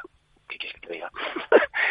eh, eh, si empecé diciendo que necesitamos gente en el vestuario, buena gente y, gente comprometida, eh, son, son uno fijo los dos, ¿no? Sí, por supuesto. En ese aspecto, si yo ya empecé diciendo eso, que necesitamos buena gente y gente comprometida, eh, los dos son un ejemplo de eso. Eh, Sergio hace mejorar a todos sus competidores, siempre lo ha hecho y siempre lo hará, porque es un, es un animal competitivo, es un yo no conozco un futbolista que, que, entrene más, que se cuide más y que, y que viva más para el fútbol que, que, Sergio Álvarez, ¿no? Y Cabral, pues desde su experiencia y, y bueno, y su celtismo y que está encantado aquí con sus hijos y con su mujer y demás, pues eh, que probablemente ahora mismo eh, los dos no estén al nivel que estaban hace dos años, pues lógicamente. Pero también hay que verlos que llevan, eh, son jugadores que, que necesitan estar jugando continuamente y no lo están haciendo. Entonces al final, pues bueno, cuando no juegas seguido, pues pues bueno, pues no, no, llegas a alcanzar tu nivel, ¿no? Cuanto más mayor eres, pues, pues más difícil es coger la forma, ¿no? Entonces, bueno, eh, aunque Sergio esté en forma siempre, pues al final la confianza eh, te da ese plus para que estés A, un nivel más elevado. Sí, es un poco el asunto de mantener también el bloque a nivel de vestuario, ¿no? Nombres importantes como Sergio Álvarez Cabral en el alero, ¿no? De cara al próximo curso, a ver qué se decide con ellos también estas próximas semanas con respecto a sus situaciones contractuales y con respecto a las opiniones de nuestros oyentes. Están siendo muchas hoy, vamos a seguir rescatándolas. En este sentido, vamos a escuchar voces. Vámonos a las notas de audio que tenemos en el WhatsApp. Ya sabéis que podéis participar ahí opinando de lo que estamos hablando del Real Cruz Celta en el 680 101 642. Bueno, por fin en matemático, por fin hicimos los deberes, ahora a olvidar esta pesadilla llamada temporada, que es una, una pesadilla, y pensar ya en la siguiente. Lo que sí, un palito a la afición. Eh, yo no entiendo, nunca entenderé, y no me gusta, eso de que en el minuto 75 la gente esté silbando y quiera matar a Bryce, y diez minutos más tarde el estadio eh, esté haciendo la ola. Mm, no lo entiendo, no me entra en la cabeza. La gente es libre, obviamente, de hacer lo que quieras, pero diez minutos antes no puedes estar insultando, llamando de todo al chaval y diez minutos después haciendo la ola. Luego, a lo matamos, que es canterano, que ha, repito, ha rechazado una oferta buenísima en invierno para quedarse. Y ovacionamos a Pionesisto, que no da pie con bola este año, eh, Lobotka, que lleva media temporada prácticamente desaparecido, últimamente mejor y tal. A eso sí. A Bryce, que es canterano y se ha quedado aquí, ¿tiene compromiso? No. Yo esto no lo entiendo, de verdad. Yo lo siento, mucho premio de la mejor afición de España, pero Dios mío, ¿eh? hay que hacernoslo ver. Hola, buenos días. Se acaba la temporada, es momento de hacer análisis. Vaya partidiño el sábado con todo a favor y el Rayo ganándonos 0-2. Menos mal que después lo arreglaron un poco Don Yago Aspas. Nefasta gestión deportiva, fichajes eh, que no dieron el rendimiento, eh, mala elección de entrenadores dos veces que ya, que ya vale. Señor Mourinho, déjese de experimentos eh, raros eh, renueva a Fran Escriba y si por cualquier motivo, vista la carta de despedida, la carta que publicó, que vuela despedida, trae un entrenador del perfil de Escriba y empieza a hacer un equipo decentemente. ¿Habéis escuchado las declaraciones de rotistas del Mourinho? Dios mío, miedo me da ese presidente. Ojalá algún día venda las acciones a alguien que sienta los colores del Celta y podamos construir un equipo eh, para estar en primera tranquilamente. Ya no pido ir a Europa, pero para estar tranquilo en- en España. Venga, un saludo y a ver si mejora la situación. Chao, gracias. Hola, buenas. Yo soy aquel chico que quería fundar la peña Tony Mohamed porque me había enamorado aquel hombre y me estuve callado hasta final de temporada por no ser ventajista. Pero ahora es que ya tengo que hablar de una vez. Vamos a ver, si algo nos ha demostrado esta temporada es que este equipo tiene que cambiar el chip en algún momento y empezar a jugar de una manera distinta. Cardoso con su tiki-taka, que es lo que le gusta aquí a la gente, casi nos lleva a segunda. Vamos a ver. El Celta tiene que asumir de una vez que para triunfar y para ser grande en el fútbol tiene que parecerse más al Atleti que al Barça de Guardiola y dejar de ser un equipo tan preciosista y tan ofensivo. Porque encajamos 25.000 goles por año. Esto no es lo que le entra en la cabeza a alguna gente que cree que siempre tenemos que ser un equipo ultraofensivo. El día que nos bajemos de ese caballo y nos demos cuenta de que no podemos rasgarnos las vestiduras porque un tío con la celeste pega un zapatazo y un pelotazo, habremos ganado algo, habremos avanzado algo en el camino. Ya sé que a la gente le gusta mucho el rollo toto, vamos para adelante a lo loco y demás, pero este equipo, si quieres alguien en el fútbol, no puede jugar de esa manera. Y algunos dirán, Sí, el Celta siempre jugó así. Mentira. El Celta jugó así los últimos 20 años. Cuando el Celta ascendía con Chechu Rojo, fichaba para Chisalinas, no era para jugar al toque. Y de hecho, aún en los últimos 20 años, os recuerdo que el que nos llevó a la Champions fue Lotina y el que nos subió un año y nos metió a la UEFA en otro año fue Vázquez. Equip- entrenadores que están muy lejos de ser de corte preciosista. Y ahora algún otro listo me dirá, eh, Mohamed le fue mal en Huracán, que es donde se fue. Mohamed de momento tiene más títulos en su palmarés que el Celta en noventa y tantos años de historia. Nos quedamos con este rotundo mensaje de este último oyente, fan incondicional de Antonio Mohamed, para hablar de esto y ponerle la guinda ya a la tertulia de lo que es el fútbol preciosista en Vigo. Juan, yo creo que eres tú el indicado para comenzar este último debate de hoy. A ver. Perdona, perdona. Eres tú el indicado para comenzar este último debate de hoy que nos ha planteado este último oyente de- de- del fútbol preciosista que realiza el Celta y que para él pues no debería realizar. Bueno, eh, a ver, cada uno tiene su, su, su gusto, ¿no? Ha dicho lo del Atlético de Madrid, que tenemos que parecernos más a eso del Cholo, ¿no? Yo creo que eso a ti te puede escocer un poco. Yo, yo no pagaría por ver un equipo del Cholo ni, ni un- equipo de Mourinho el portugués, ¿no? Yo pago para ver equipos de, de, de- de- de Guardiola. Eh, ¿Qué quieres que te diga? soy, soy así de raro. A mí el fútbol, para mí, al final no deja de ser un juego donde, donde a mí me gusta ir al, al campo y ver a mi equipo y ver mis colores y, y sentir que, que, que- que sentirme orgulloso, ¿no? Eh, yo para ir a, o sea, yo no pagaría un abono del Atlético de Madrid de 1.500 euros para, para ir a ver lo que ven todos los fines de semana, desde luego. Me parece algo aburridísimo, ¿no? Y te lo digo habiendo ido este, eh, desde que está el Celta en primera, habré ido 10 veces a, al, bueno, al Calderón y al, metro, y al Metropolitano y las últimas desde que está el Cholos es una, es una cosa, es, es aburridísimo, ¿no? O sea, la gente no se divierte ni un poco. Entonces, bueno, eh, yo, ¿qué quieres que te diga? Yo soy de otro, de otro fútbol. No, Po- sí, ya sabemos po- un poco, por debate, eso te decía. Poco debate hay. o Por, sea, por eso te soy- decía, ¿no? Que un poco a ver cómo reaccionabas a, a la opinión de, de este asunto, ¿no? De, de si tiene que cambiar mucho esto de, de ver al Celta jugar al fútbol de otra manera para el próximo año o para próximas temporadas. Alex, para despedirnos hoy, ¿tú cómo ves esto? Sí, yo, a, a- pesar de que Juan siempre me dice que eh, divergemos en todo tipo de opiniones, voy a decir que hoy hemos coincidido Sí, en sí, el, sí, sí. prácticamente el 100%. Y siempre me dice que... eh, Menos en lo de Sergio Cabral, menos ahí Sergio Cabral, pero bueno, ahí, pero bueno. matices. Sí, Eh, bueno, pero ahí no había, ahí no había, ahí no hay. Claro, Ah, bueno, en bueno, el- aquí, co- En el resto habéis estado bastante bien hoy. Aquí, aquí coincido 100% con, con Juan. Yo soy de otro tipo de fútbol. Le recordaría este, que es un momento histórico casi ver que hay un fan de Antonio Mohamed. Que queda, queda gente fan de Antonio Mohamed por Vigo.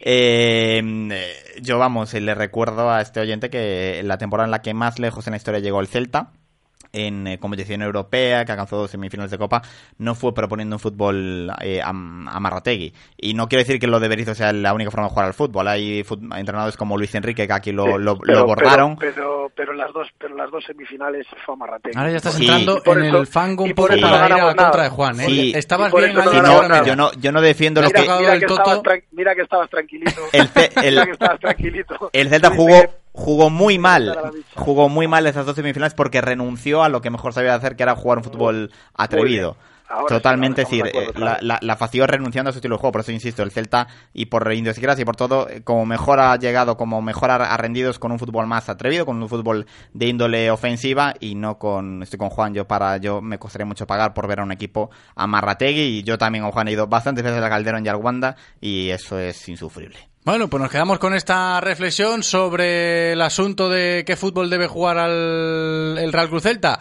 Hay más mensajes, pero vamos a escucharlos ¿eh? antes de despedirnos porque aquí caben todos. Eloy, cuéntanos, a ver, ¿qué nos sigue llegando al WhatsApp? Mm, eh, creo que Alex y Juan van a quedar para cenar hoy, ¿eh? Sí, O sea, seguro. Bueno, es que le ha tocado cosa- el tema del Toto ahora y ahí ha saltado un poquito la chispa. Pero Es bueno, a ver, ¿qué cosas tenemos ahí en el WhatsApp para despedirnos hoy? Para despedirnos hay gente que nos dice tened en cuenta que ingresar por traspasos no significa poder fichar jugadores contrastados, que es algo que nadie entiende. Si se va Maxi por 50 millones, podrás traer a alguien que gane 400.000, no uno que valga 50 millones. No engañemos a la gente. Otro que dice, gracias Girona. Y para finalizar, otro que también habla de fichajes dice que hay que traer jugadores con experiencia. Los de futuro los tenemos en la cantera. Pues Yo, asuntos una- interesantes. Una, ¿eh? una cosa, una cosa solo que me dediqué hace un tiempo. Una Sí, por eso tú- decía que era interesante que la tú- reflexión esta, ¿eh? si tú, que tú vendas por 50 millones no significa que puedas comprar por 50 millones, lógicamente. De, de- de entrada hay que ver cómo son los pagos, si el pago se hace en una o en seis veces y demás. Ahora, si tú ingresas 50 millones, te puedes per- permitir traer un delantero que cobre tres por temporada. Y eso, y eso sí, que, que- eso sin, sin ninguna duda. que vamos. que el tope te cueste- salarial- que te cueste 15, pero que te puedes traer eh, eso, eh, a uno que a uno que cobre tres sin ningún problema. Y eso que el tope salarial, cuanto más ingreses, va, va a crecer, pero no va a crecer lo suficiente como para lo que dice Juan, eh, vender por 50, comprar por 50, Sí. eso el Celta no lo va a poder hacer por el tope salarial, porque Claro. no va a poder pagar ese Sí, pero es el propio ese- a ese- reajuste a ese del- futbolista. del propio Va a tope tener- salarial seguramente del va- el Celta va a tener un reajuste al alza de ese tope salarial, porque va, va a vender por mucho dinero, pero Ujú. no, no va a tener el tope salarial que tiene hoy en día el Valencia, por ejemplo. Por eso decía, interesante reflexión para terminar la tertulia hoy, al hilo de esa opinión de uno de nuestros oyentes que hoy han participado bastante. ¿eh? Era uno de ellos. Hoy han participado muchos. Así da gusto despedirnos del bloque Celta en el día de hoy. Juan González, ha sido un placer, Juanillo. Un abrazo grande, gracias. Un abrazo. Y Alejandro Reza, muchas gracias, Alex. Un Un abrazo. abrazo, hasta otra. Hasta aquí la información diaria del Celta de la mano de Codere Apuestas y Grupo Comar. Si quieres apostar a tu equipo favorito, di Codere Apuestas. Si quieres tener cientos de mercados a tu disposición, di Codere Apuestas. Si quieres apostar online o en un local con tus amigos, di Codere Apuestas. Si quieres cobrar tu dinero al instante, di Codere Apuestas. Juega en un grande, apuesta en Codere. Juega con responsabilidad. Venga a nuestro espacio de apuestas Codere en Bingo Royal del Grupo Comar en Avenida García Barbón 3436. Radio Marca, el deporte que se vive. Radio Marca. Desafía todo lo anterior con el nuevo Lexus UX 250h híbrido. Tecnología 100% híbrida autorrecargable y un diseño rompedor capaz de desafiar nuevos horizontes. Nuevo Lexus UX 250h híbrido por 29.900 euros. Lexus Experience Amazing. Oferta financiando con Toyota Credit Pan hasta el 31 de mayo de 2019. Más información en lexusauto.es. Descúbrelo en Lexus Breogán Vigo, en carretera de Camposancos 141 en Vigo. ¿Cuántos años más vas a tardar en darte cuenta de lo importante que es tener tu propio enganche de remolque? Sí, amigo, llega el momento. Es el 20 aniversario de Portavales. Y por eso, este es tu verano. En Portavales, por nuestro 20 aniversario, te instalamos el enganche de remolque gratis. Y no nos vamos a quedar en eso. Los 20 años los vamos a celebrar a lo grande. Estate atento. Portavales, Ricardo Mella 121, frente a la depuradora de Coruso. Hay que soportar sin dejar de avanzar. Si tú sabes lo que vales, ve y consigue lo que mereces. Tú eres capaz de todo. Sin miedo, sin límites, sin excusas. Esa es la filosofía de X1, tu box de entrenamiento en Vigo. Especialistas en cross training, OCR training, entrenamientos personales y muchas otras actividades. Descúbrenos y ven a formar parte de nuestra gran familia. X1 Vigo, calle Roade 58, teléfono 685 29 56 74 o infórmate en el mail x1vigo@gmail.com. En Celta Motor queremos darte la bienvenida a BMW con la gama G310. Aprovecha la oportunidad de llevarte tu BMW G310R o GS hasta el 30 de junio, desde 85 euros al mes, sin pagar entrada ni comisiones ni intereses. Además, si vienes ahora saldrás equipado con un casco BMW Street X de regalo. Acércate ya a Celta Motor, tu concesionario oficial BMW Motorrad en la carretera de Camposancos 115 Vigo. Te esperamos. En Radio Marca Vigo estrenamos nuevo WhatsApp para que tú también formes parte. Envía un mensaje de voz al número 680-101-642. Opina de lo que quieras y haz la radio con nosotros. Radio Marca, el deporte que se vive. Radio Marca.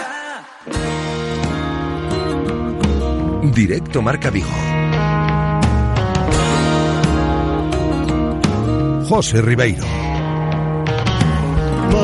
2 y 22 minutos de la tarde, antes decíamos que terminábamos el bloque Celta. Si hablamos del primer equipo, pero hay que seguir hablando del Celta en clave cantera, porque como todos los lunes aquí tenemos nuestra sección de canteiraceleste.com con Berto Carballo y Edgar Garrido. El mejor análisis de nuestra cantera tras el fin de semana llega de la mano de canteiraceleste.com con Berto Carballo y Edgar Garrido. Humberto Carballo, que ya está aquí conmigo en el estudio. ¿Qué tal, Berto? ¿Cómo estás? Hola, buenos días. Muy buenas, bienvenido. Y Edgar Garrido, que está con nosotros también al otro lado del teléfono. ¿Qué tal, Edgar? ¿Cómo estás?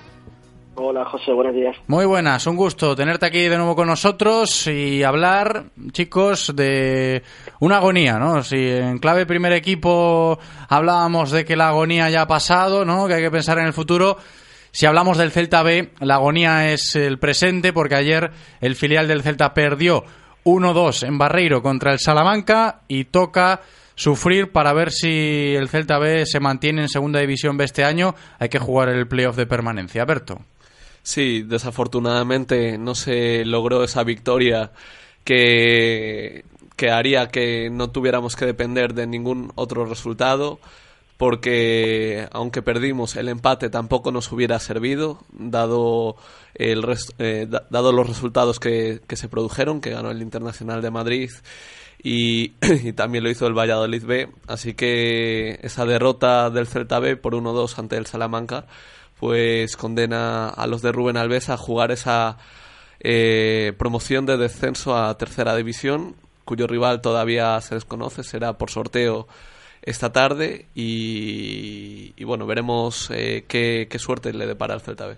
A las cuatro y media ese sorteo para conocer el rival del Celta B en ese playoff de permanencia, playout de permanencia, mejor dicho, para mantener la categoría en Segunda División B y no descender a tercera, que sería una losa muy grande para el filial del Real Club Celta que se lo ha buscado hablando mal y pronto por no hacer los deberes, ¿no? Fíjate que ha habido momentos este año en el cual pues el equipo parecía estar estable en la zona media, pero no ha sido capaz de conseguir esa regularidad, Edgar, y eh, llegó la última jornada ayer, tenías que ganar al Salamanca para salvarte y no se le ganó al conjunto salmantino. Edgar.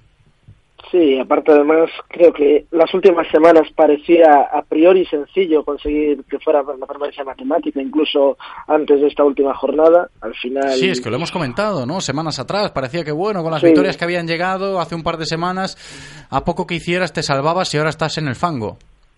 Sí, también, también es cierto que este año ha estado bastante caro ese playout de descenso porque un equipo con 46 puntos como el Celta B va a tener que jugarlo, ¿no? Cuando lo normal es que a lo mejor con 40, 41 sea suficiente. Pero en este caso llegamos a esta última jornada dependiendo al final de nosotros mismos. Creo que el equipo, sobre todo en la primera parte, lo tuvo más o menos en, en su mano, se veía que, que podía llevarse el partido, pero en la segunda parte para mí ya estuvo como más desconectado, más nervioso y además no se daban los otros resultados y, y esto hizo que al final no, no se lograra ni siquiera el empate que hubiera valido en función de algunos resultados que tampoco, que tampoco se dieron. Sobre todo analizarlo desde una perspectiva no muy alentadora, pero creo que sí realista, ¿no? De ver cómo un equipo como el Celta B, por todo lo que ha hecho este año, por la plantilla que tiene, por cómo se ha visto en situaciones de relativa tranquilidad a lo largo de todo el año, decir, bueno, eh, muy mal se nos tiene que dar para tener que jugar ese playout de permanencia, ¿no? Para tener que jugarse las castañas en una eliminatoria tan complicada para mantener la categoría. Sepa asimilar esta situación, verse ahí en el fango para rehacerse o reponerse del golpe que se llevó ayer perdiendo ante el Salamanca. Berto, ¿cómo lo veis vosotros? Sí, es que veníamos hablando las últimas semanas de que esos buenos resultados cosechados hace, hace algunas semanas parecían dar la tranquilidad al Celta B, pero como comentaba Edgar, este año la cosa está realmente cara y yo estuve echando un ojo al, resto de, rivales de play-out. Uno tenía 40, tiene 44 puntos y los otros dos 43, es decir, el Celta logró eh, una victoria más que ellos.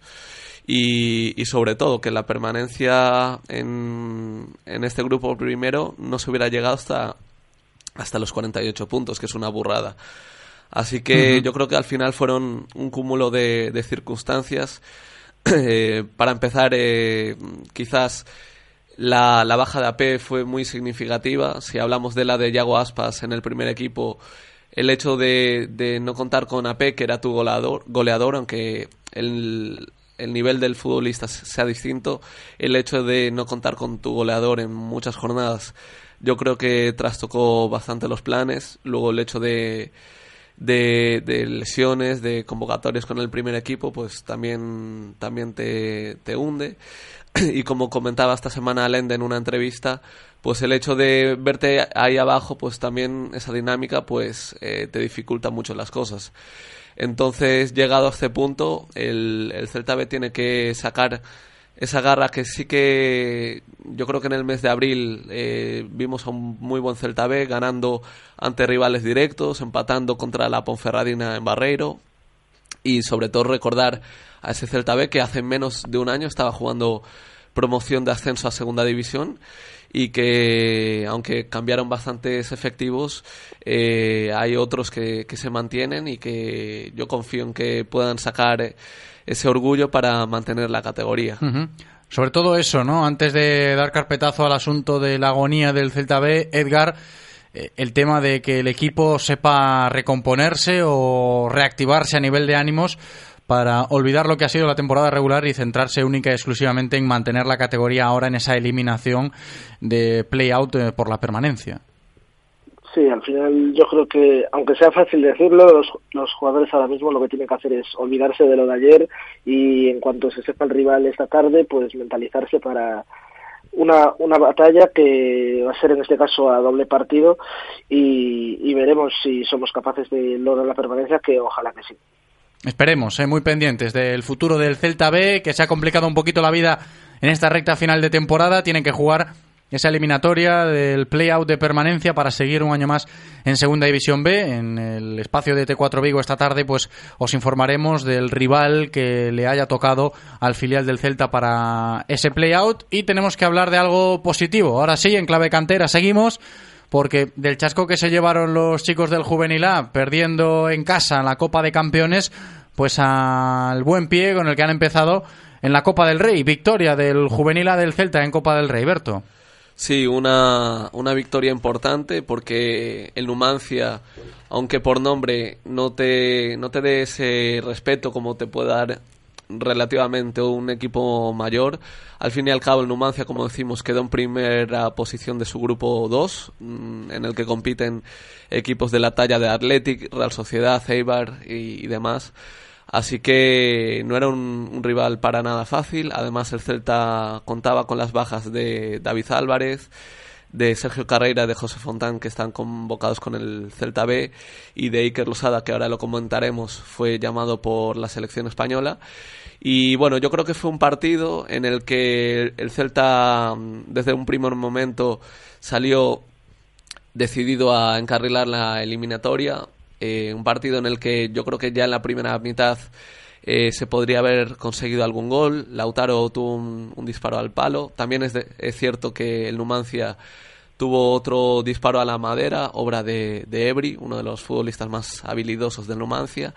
Pero ya en la segunda mitad el, el Celta lo siguió intentando y aunque parecía que no iba a llegar ese gol y que todo se iba a decidir la semana que viene en Soria, pues Sergio Barcia tiró de, de galones de capitán para sumarse al ataque prácticamente en la última jugada del partido y aprovechó un centro de, de Lautaro para en, primer, en primera instancia rematar eh, contra el portero, que hizo una gran parada, pero ya el rechace lo, lo envió al fondo de la red para dar un- una ligera ventaja al Celta para ese encuentro de vuelta, un, un partido que tendrá lugar el, el próximo fin de semana en Soria.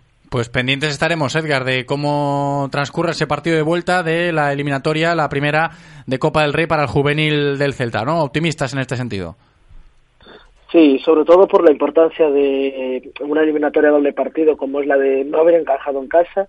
Eh, aunque el 1-0 sea una ventaja relativamente corta, nos da ese plus el no haber encajado y yo creo que si el, si el juvenil plantea el partido igual que lo hizo en el día de ayer en Amadroa, podrá sacar algo positivo de Soria y avanzar a cuartos de final. Y en este contexto del equipo juvenil, Berto, hay que destacar lo que tú decías, ¿no? En el día de hoy, pues esa convocatoria de Iker Losada con la selección española sub-19. Sí, como comentábamos, eh, Iker no, no pudo eh, formar parte de la convocatoria para el partido del Numancia porque fue llamado por la selección española sub-18, ya había sido citado en el mes de enero para disputar la Copa del Atlántico, la cual España la, ganó.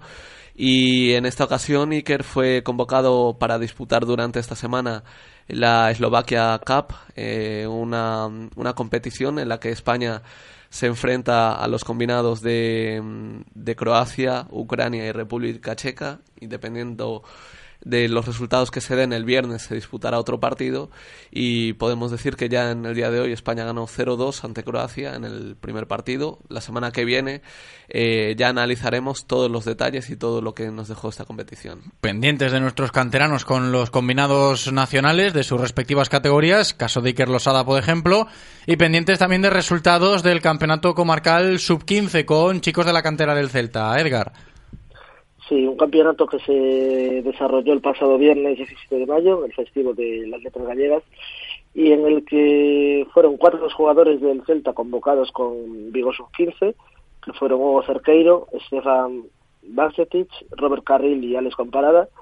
Y en ese caso, Vigo Sub-15 debutó con una derrota ante Ferrol por 2 a 0. Eh, y en, la- en el partido por- de la final ya ante A Coruña se finalizó con 0 a 0, pero victoria del equipo coruñés en los penaltis por 3 a 2.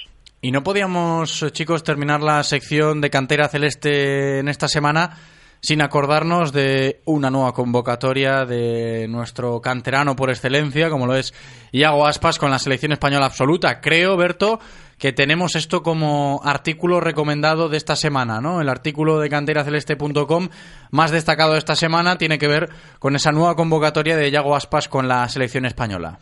Sí, eh, como decíamos la, la semana pasada, eh, la selección española a través de sus redes sociales anunciaba esa convocatoria de 23 jugadores en la que, como bien comentas, está Yago Aspas, que tras esa ausencia de la lista anterior por esa lesión que lo mantuvo apartado de los terrenos de juego, pues volverá a vestir la, la camiseta del combinado nacional. Si no me equivoco, su duodécima convocatoria con España y ha sido citado para dos partidos de la fase de clasificación para la Euro 2020, el grupo F.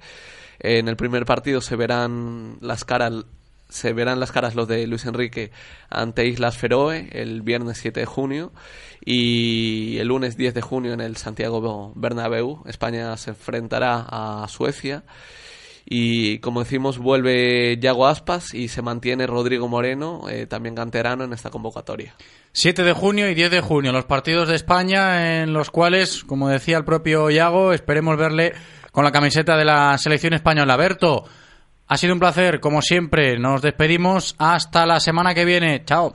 un abrazo hasta la semana que viene Edgar, muchísimas gracias también, como siempre, un abrazo grande hasta la semana. Y igualmente nos vemos. Consejos publicitarios y a la vuelta continuamos. Radio Marca, el deporte que se vive. Radio Marca. ¿Tienes dolor en tu deporte o en tu día a día? El dolor es la información de que algo no funciona bien. En Saúde Sport, nuestros fisioterapeutas y readaptadores te harán una valoración clínica para identificar el problema y establecer tu programa personal con el que lograr tus objetivos de la forma más eficiente. Ven a conocer nuestros servicios y nuestras instalaciones en Saúde Sport, en Vigo, calle Uruguay 6 y en Cangas, avenida de Lugo 49. Si quieres apostar a tu equipo favorito, di Codere Apuestas. Si quieres tener cientos de mercados a tu disposición, di Codere Apuestas. Si quieres apostar online o en un local con tus amigos, di Codere Apuestas. Si quieres cobrar tu dinero al instante, di Codere Apuestas. Juega en un grande, apuesta en Codere. Juega con responsabilidad. Venga a nuestro espacio de apuestas Codere en Bingo Royal del Grupo Comar en Avenida García Barbón 3436. Una revista que abarca toda la información deportiva en la provincia de Pontevedra solo podía llamarse de una manera, Todo Deporte. Tu revista bimestral con toda la actualidad del Celta, la cantera, las noticias más relevantes y toda la información deportiva de la provincia de Pontevedra. Todo Deporte. Pídela ya en los más de 400 kioscos del área metropolitana. Ay, mayo. Luce el sol. Los pájaros cantan. Los días son más largos. Y en Galmotor este mes tienes un Ford de kilómetro cero desde 9.890 euros. Galmotor, tu concesionario Ford en Vigo, Caldas, Pontevedra y Lalín. Descarga ya la app de Radio Marca Vigo. Las últimas noticias del Celta, interacciones con los colaboradores, radio online, podcast del programa y mucho más. Para Android e iOS. Llévate la radio que hace afición a todas partes. Radio Marca, el deporte que se vive. Radio Marca.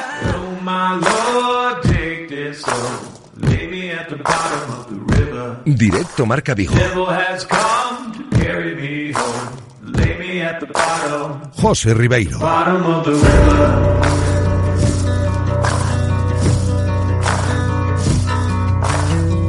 Aquí estamos de vuelta, ¿eh? estamos en día de permanencias por todo lo relacionado con el Celta y el Celta B, como hablábamos antes, y este pasado fin de semana en Cangas también han vivido mucho en este sentido, porque hablamos de balonmano ahora y hablamos de la victoria del balonmán Cangas frigoríficos de Morrazo en el derby de Asobal ante el Teucro este pasado sábado. 25-24 se quedaron los puntos en Ogatañal y un año más seguiremos pendientes ¿eh? del Cangas en la máxima categoría del balonmano español. Buenísima noticia y para hablar de ella está hoy con nosotros el técnico del Frigoríficos de Morrazo, Maggi Serra. ¿Qué tal Maggi? ¿Cómo estás? Hola, José, buenas tardes. Muy buenas tardes, Maggi. Se ha llegado a este momento, ¿no? Que se estaba esperando durante todo este año en el cual se ha sufrido también, ¿no? Como el año pasado, pero a buen puerto hemos llegado. Sí, no hay duda, no hay duda que el año pasado cogíamos el grupo en una situación delicada, conseguimos sacarlo y este año, pues bueno, se ha sufrido, pero creo que ha sido un año mucho más controlado y, y sin tanta presión, entre comillas, de, de, de, resultados, porque creo que hemos llegado en un buen momento y, y el otro día lo pudimos bien.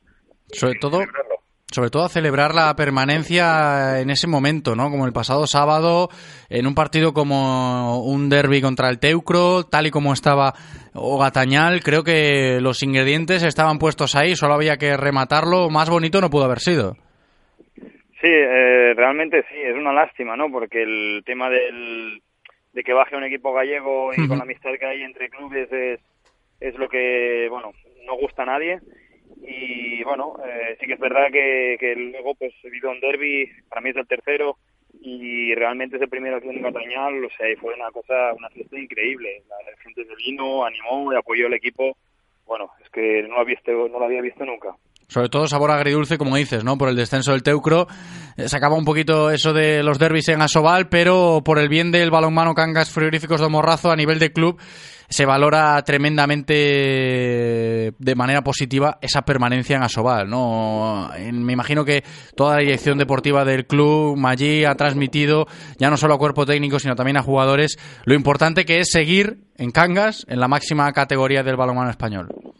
Sí, hombre, no hay duda, no hay duda de que se consigue el objetivo y siempre que se consigue el objetivo, pues bueno, es porque se han hecho bien las cosas y a partir de aquí, pues ahora a disfrutar un año más que, eso es lo, bonito y, es lo que se merece esta afición. Ujú. Y ahora pensar un poco en lo del año que viene, evidentemente queda tiempo, pero sí que es cierto que si a estas alturas el año pasado decíamos, bueno, la próxima temporada a ver si no sufrimos tanto para conseguir la permanencia. Este año nos encontramos en esa misma tesitura de decir, bueno, hemos sufrido un poquito, no tanto como el año pasado, a ver el siguiente, ¿no? A ver si nos podemos consolidar más, no sé en qué piensa ya el cuerpo técnico en el balomano Cangas Frigoríficos de Morrazo para un nuevo curso en Asobal. ¿Habrá que mejorar cositas o cómo lo ves, Maggi? Bueno, primero nos tenemos que sentar y, hablar para ver qué ideas también tiene el club respecto a mí, porque también acabamos el contrato y mi prioridad es poder estar aquí. A partir de aquí está claro que, sabemos que tenemos un club un poco limitado con el tema presupuestario y, ahí pues eh, es una situación que siempre te marca dónde o qué objetivos tienes que perseguir. Está claro que el Cangas siempre ha sido un equipo que tiene que luchar para mantenerse en la categoría y dudo que haya cambios en estos objetivos. Y por rascar un poquito más en ese titular, Maggi, antes de despedirnos, interesante reflexión acerca de- del futuro del entrenador del balomano Cangas, Frigoríficos de Morrazo, que ha salvado al equipo de manera consecutiva ya dos temporadas. Eh, ¿Quiere seguir aquí en, en Cangas el próximo curso? ¿Cómo están los ánimos en ese sentido, Maggi? Hombre, yo encantado estaría, ya te comentaba, yo mi prioridad es estar aquí. A partir de aquí tampoco no son decisiones mías y, y tendremos que, que sentarnos para, para cuadrarlo. Pero bueno, vamos a ver cómo va a lo largo de estas semanas y vamos a ver cómo, cómo queda el tema. Pues pendientes estaremos. Maggi Serra, entrenador del balomano Cangas Frigoríficos de Morrazo, que ha firmado la permanencia un año más del conjunto de Omorrazo en la máxima categoría del balomano masculino español en Liga Sobal. Maggi, muchas gracias, enhorabuena y seguiremos en contacto. Un abrazo. Muchas gracias a vosotros, un placer.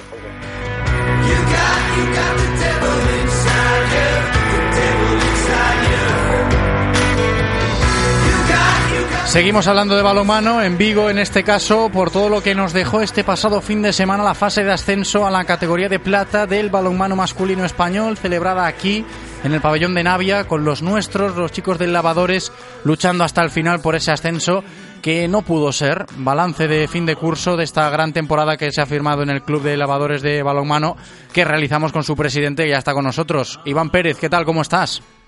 ¿Qué tal, José? Buenas tardes. Muy buenas tardes, bienvenido. Iván, no sé si tildarlo de sabor agridulce o no, pero a las puertas se ha quedado también el equipo masculino ¿eh? de su ascenso este año. Pues la verdad que sí, ayer todos estábamos muy tristes porque cuesta mucho llegar hasta, hasta, hasta esas fases, cuesta mucho dinero por parte de patrocinadores, administraciones y todo. Y bueno, y tuvimos sí, un poquito de sabor agridulce, pero a medida que pasen los días yo creo que nos vamos a dar cuenta, como tú bien decías, de la gran temporada que hemos hecho y que hemos competido hasta el último segundo por, por, por lograr ese ascenso. Sí, ya no solo con el equipo masculino, sino con el equipo femenino, porque hablando de balonmano este año, pues toda la gente de balonmano en Vigo pues eh, tenía en cuenta lo bien que, que estaba compitiendo en lavadores, ¿no? A nivel de club, con todos sus equipos esta presente temporada, quedándose a las puertas de los dos ascensos con sus dos equipos referentes, las chicas a las puertas de jugar el año que viene en Liga Guerreras Iberdrola y los chicos a las puertas este pasado fin de semana de poder jugar en División de Honor B la próxima campaña. ¿Esto va a afectar demasiado a nivel estructural de club con vistas al próximo curso? ¿Cómo lo tanteáis, Iván? ¿Si el golpe ha sido demasiado duro o simplemente un pequeño resbalón? Pues nosotros seguimos firmes en nuestra idea de recuperar el balonmano de élite para esta ciudad y desde luego trabajaremos más si cabe en, en poder hacer, en poder estar a, en la temporada que viene compitiendo a, a, un nivel similar que esta temporada. Todo uh -huh. ello va a depender de, del trabajo que hagamos a partir de ahora con, con patrocinadores, administraciones y demás, pero el proyecto sigue adelante. Llevamos un año, fue un año fantástico y yo creo que esto por lo menos a, a nosotros dentro del club nos une más si cabe para, para seguir para seguir intentándolo. No, por lo menos no perder todo el camino que se ha realizado este año, ¿no? Mantener el listón ahí que está alto, ¿no? Que está alto, pero no perder todo lo que se ha hecho por el balonmano vigués en el lavadores, ¿no? Con ese sabor agridulce al final, que sirva de camino para la próxima temporada. Creo que esa puede ser la filosofía a seguir. Exactamente. Eh, creo que, que no ha sido en vano todo porque hemos hecho un gran año con chicos y chicas y creo que este año nos ha servido para también para coger más experiencia. El equipo que ascendió ayer, Cajasur Córdoba, era su quinta fase de ascenso seguida eh, y ascendió a la quinta, pero eh, yo creo que, es lo que tú dices, es el camino a seguir porque la temporada no fue en vano. Creo que eh, hemos despertado una masa social que había dormida en la ciudad que tenemos claro, nos han demostrado este fin de semana en Navia, que les gusta buen balonmano, que quieren tener buen balonmano en la ciudad y nosotros desde luego seguiremos intentándolo con todas nuestras fuerzas. Por supuesto, ¿eh? una pena lo de este fin de semana del equipo masculino de Lavadores. A las puertas se han quedado de ese ascenso a División de Norbe, pero hay que seguir remando por el buen balonmano aquí en nuestra ciudad. Iván Pérez, presidente, muchísimas gracias, mucho ánimo para todo el club y seguiremos en contacto. Un abrazo. Muy bien, muchas gracias a ti también. Luego. Consejos publicitarios y a la vuelta más. Radio Marca, el deporte que se vive. Radio Marca. Cambiar la forma de conducir lanzando un coche 100% eléctrico equipado con la última tecnología puede parecer difícil. Pero lo difícil es que no aproveches las ayudas de Nissan y del gobierno para conseguir tu Nissan Leaf, el eléctrico más vendido en el mundo. Tener un Nissan Leaf 100% eléctrico nunca había sido tan fácil. Nissan Innovation That Excites. Rofer Vigo, carretera de Madrid 210 en Vigo, Pontevedra. Tío, ¿a dónde vas con esa pinta? Ponte al día. En Urban Trap te asesoramos. Tu única tienda de ropa urbana en Vigo en la calle Velázquez Moreno 1517, esquina Policarpo Sanz. Encontrarás marcas como Six Silk, Good for Nothing, LS, Fila y muchas más. Ponte al día. Ven a Urban Trap. Clínica Real Club Celta. Traumatología, fisioterapia, rehabilitación, cardiología, nutrición e moitas máis especialidades. O equipo médico do Real Club Celta a túa disposición no centro de Vigo. Unha clínica adaptada a todas as necesidades, tanto se eres deportista como se non. Ven a vernos en A Sede, na Rúa Príncipe de Vigo. Bicycle. Todos los jueves a las 2 y cuarto en Radio Marca Vigo estamos al tanto de la actualidad del ciclismo gallego con Guillermo Janeiro y José Ribeiro. Entrevistas con los mejores ciclistas, repaso de las mejores competiciones y siempre de la mano de la Federación Gallega de Ciclismo.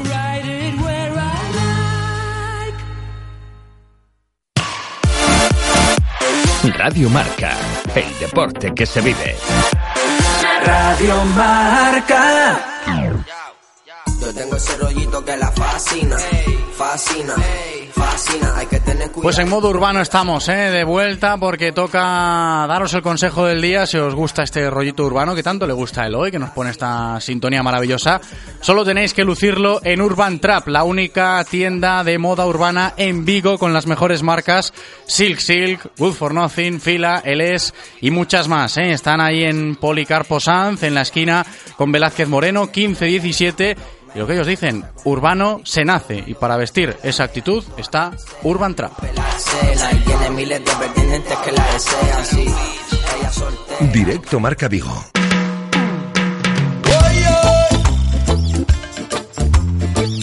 Más cosas que nos dejó este pasado fin de semana frenético en cuanto a eventos deportivos en Vigo y comarca, entre ellos el Rally Rías Baixas. Hablamos ahora de automovilismo, deporte de motor, que empapó este fin de semana Vigo y su comarca de rugido de motores, dolor a gasolina, con la edición número 53 del Rally Rías Baixas, que terminó ganando Víctor Senra sobre el piloto de Vincios Alberto Meira, que acabó segundo, de una lista de inscritos muy amplia, hay que decirlo, que firmaron una prueba notable y de la cual hablamos hoy para hacer balance con el presidente de la escudería organizadora, Fernando Mourinho. ¿Qué tal? ¿Cómo estás? Hola, buenas tardes. Bien, ¿y vosotros? Muy buenas tardes. Muy bien, eh, Fernando. Bienvenido para hacer balance de lo que ha sido, creo yo, desde mi punto de vista, un buen Rally Rías Baixas, ¿eh? sobre todo con respecto al del año pasado, ¿no? Que se han subsanado problemas. Bueno, pues sí, la verdad que fue un rally que con el planteamiento nuevo que, que hicimos, pues fue creo que un éxito, por lo menos así nos lo transmitieron tanto pilotos, todos, por no, prácticamente todos, y también la gente que, los espectadores que fueron a disfrutar del rally. Y bueno, estamos muy, muy contentos. Lo cierto es que el año pasado, bueno, hubo una serie de problemas muchas veces ajenos a la organización que no dejó lucir, digamos, tanto la prueba, pero eh, pusimos manos a la obra y esos problemas que se nos dieron, pues con un planteamiento distinto del rally, pues no ocurrieron y si ocurrieron que algunos también hubo, pero se subsanaron rápidamente. Con buen sabor de boca ha terminado este Rally Rías Baixas, sobre todo para seguir creciendo en el futuro para próximas ediciones. Esperemos que tan ligadas a Vigo como la de este año, porque la gente se ha volcado. ¿eh? Este fin de semana, Fernando, creo que el público, ya sea el viernes por la tarde en el Castro, que estaba a rebosar, con mucha gente viendo el tramo urbano en el centro de la ciudad, y también el sábado. Sí, fue, la verdad que fue un acierto y al coincidir con, al ser festivo, con el festivo de las letras galegas, pues lo del Castro fue un éxito total. La verdad que eh, nos desbordó el público porque había por todas partes, no, no había un hueco donde meter a nadie y al realizarlo con dos pasadas y con, con la salida de los vehículos de 30 en 30 segundos, que lo hizo muy dinámico, pues yo creo que fue a gusto de todos, ¿no? No, no hubo un momento de aburrimiento para nadie. Hay, puntos del Castro donde se podían ver inclusive hasta tres vehículos eh, realizando el tramo a la vez. Y después sí es cierto que al tener los tres tramos y se realizaron tres pasadas a cada uno de ellos ya el sábado y sin mover los equipos nuestros, pues la gente se fue al monte, el día acompañó, disfrutó de estar al aire libre y de un espectáculo con tres pasadas, como digo, por cada tramo, sin tener que mover, sin desplazarse de un sitio para otro. Entonces, pues bueno, yo creo que fue bueno tanto para los participantes, que les gustó mucho el planteamiento, como, como decía antes, para el público, que disfrutaron del rally, de las ejecuciones de los pilotos, muy cómodamente. Presidente, ¿se trabaja ya para una nueva edición el próximo año del Rías Baixas, que siga latiendo? Sí, claro. Nosotros en este momento la verdad que estamos recopilando, recogiendo y ordenando todo el material desplegado por todos los tramos y demás, que es muchísimo. Y esta misma semana, pues tendremos, ahora que están muy frescas las cosas, pues una reunión con todos los responsables de cada, de cada área, pues para ver los problemas que surgieron y ya darle para la próxima edición soluciones y ver ya qué se puede hacer de nuevo, si hay alguna cosa que podemos hacer a mayores y todo esto. O sea que hay que empezar ya antes de que enfríe a trabajar para el siguiente. Pendientes estaremos para seguir disfrutando del motor, del automovilismo en nuestra ciudad con el Rías Baixas. Fernando Mourinho, muchas gracias, un abrazo. Igualmente, gracias a vosotros como siempre.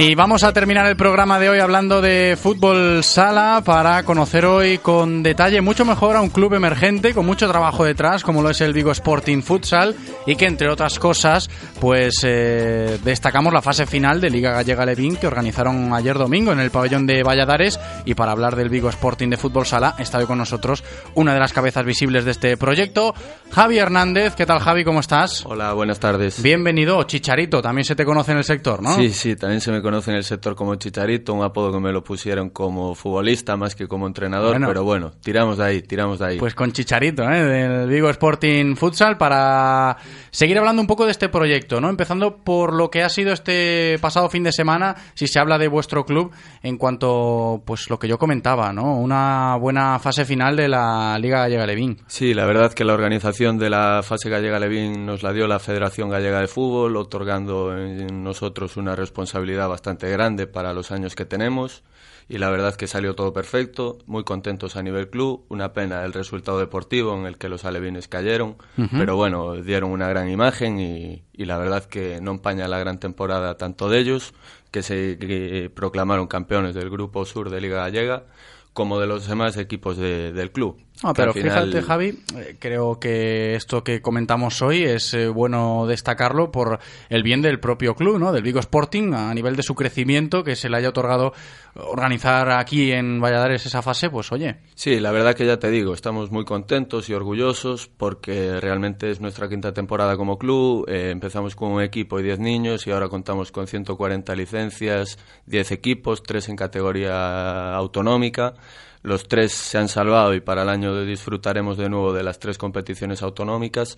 Y un poco es eso, seguir con el trabajo deportivo que estamos haciendo muy bueno de lunes a viernes, sobre todo, y seguir creciendo poco a poco dentro de nuestro planificación y de- dentro de todo lo que tenemos que será seguir avanzando paso a paso, que es lo que nos ha traído hasta aquí. Me consta, Javi, que en lo que es el Vigo Sporting Futsal como club, también hay un gran apoyo de, otros clubes ¿no? de, la ciudad, como por ejemplo el Lume, que, que ahí hay un convenio que yo creo que puede servir de ayuda también si se mantiene para seguir creciendo. Sí, la verdad que sí, el Lume Corbatas es un club serio, transparente y que un poco lleva los mismos valores que nosotros y la verdad que estar unidos a ellos pues nos aumenta la masa social, nos aumenta que nuestros cadetes pueden participar en el Lume juvenil, etcétera, etcétera. La verdad que todo lo que sea crecer en masa social siempre es bueno para un club que quiere ser una referencia. Y con vistas a la próxima temporada, Javi, en el Vigo Sporting Futsal, creo que el listón está enfocado a lo de seguir creciendo, ¿no? No sé si el proyecto pues tiene esas alas para mantenerse, esperemos que sí, claro. Pues sí, la verdad que hasta hoy no habíamos recibido ningún apoyo de las instituciones. Hoy ha cambiado, de hecho. Muy importante hoy también para vuestro club. Sí, la verdad que sí. Acabamos de tener la primera reunión después de cinco años en el ayuntamiento y la verdad que está bien ver que se nos valora, así como de la federación, donde también aportamos muchos jugadores a la selección viguesa y a la selección gallega, donde somos el club de Vigo con más representantes en las selecciones gallegas esta temporada. Y eso es un orgullo, es algo que es un premio individual para nuestros jugadores, pero que a nosotros también nos satisface. Claro, oye, para jugar al fútbol sala, que la gente lo sepa, que está escuchando la radio, Vigo Sporting Futsal, el trabajo diario que tú decías, los entrenamientos, ¿dónde estamos? Javi, cuéntanos. Estamos en Manuel Antonio de lunes a viernes. Cualquier persona interesada en participar en nuestro proyecto no tenga ninguna duda en pasarse por allí o en ponerse en contacto con nosotros a través de las redes sociales o de la página web. Y ya os digo, eh, en el Vigo Sporting todo el mundo es bien recibido. Hay equipos para todos los niños y trataremos de seguir que de seguir haciendo eso. Sí, además siendo referentes también con eventos, con apoyos, ¿no? En estos últimos años a nivel de fútbol sala en Vigo, un club emergente como el Vigo Sporting, y lo que cuesta también, ¿no? Mantener esta buena línea de trabajo si se habla de fútbol sala, son pasitos importantes, ¿no? Para que este deporte siga teniendo ese empaque en Vigo, Javi. Sí, la verdad que el fútbol sala tiene muchas licencias en, en Vigo. Eh, Somos la delegación que más aporta a la Federación Gallega y realmente los resultados deportivos de, de los equipos vigueses distan mucho de las licencias que tenemos. Tratamos de revertir esa situación desde el trabajo y acercándonos poquito a poco a los equipos del norte o a los equipos con estructuras Ujú. en primera división, etcétera, etcétera. Claro que sí, trabajando bien, ¿eh? por el buen camino en el mundo del fútbol sala, como lo hacen en el Vigo Sporting Futsal. Javi Hernández Chicharito, muchísimas gracias por habernos acercado de cerca pues eh, este trabajo tan bonito, este proyecto que sigue creciendo ¿eh? del Vigo Sporting. Un abrazo muy grande, Javi, gracias. A vosotros, muchas gracias. This Iraqi sold his soul.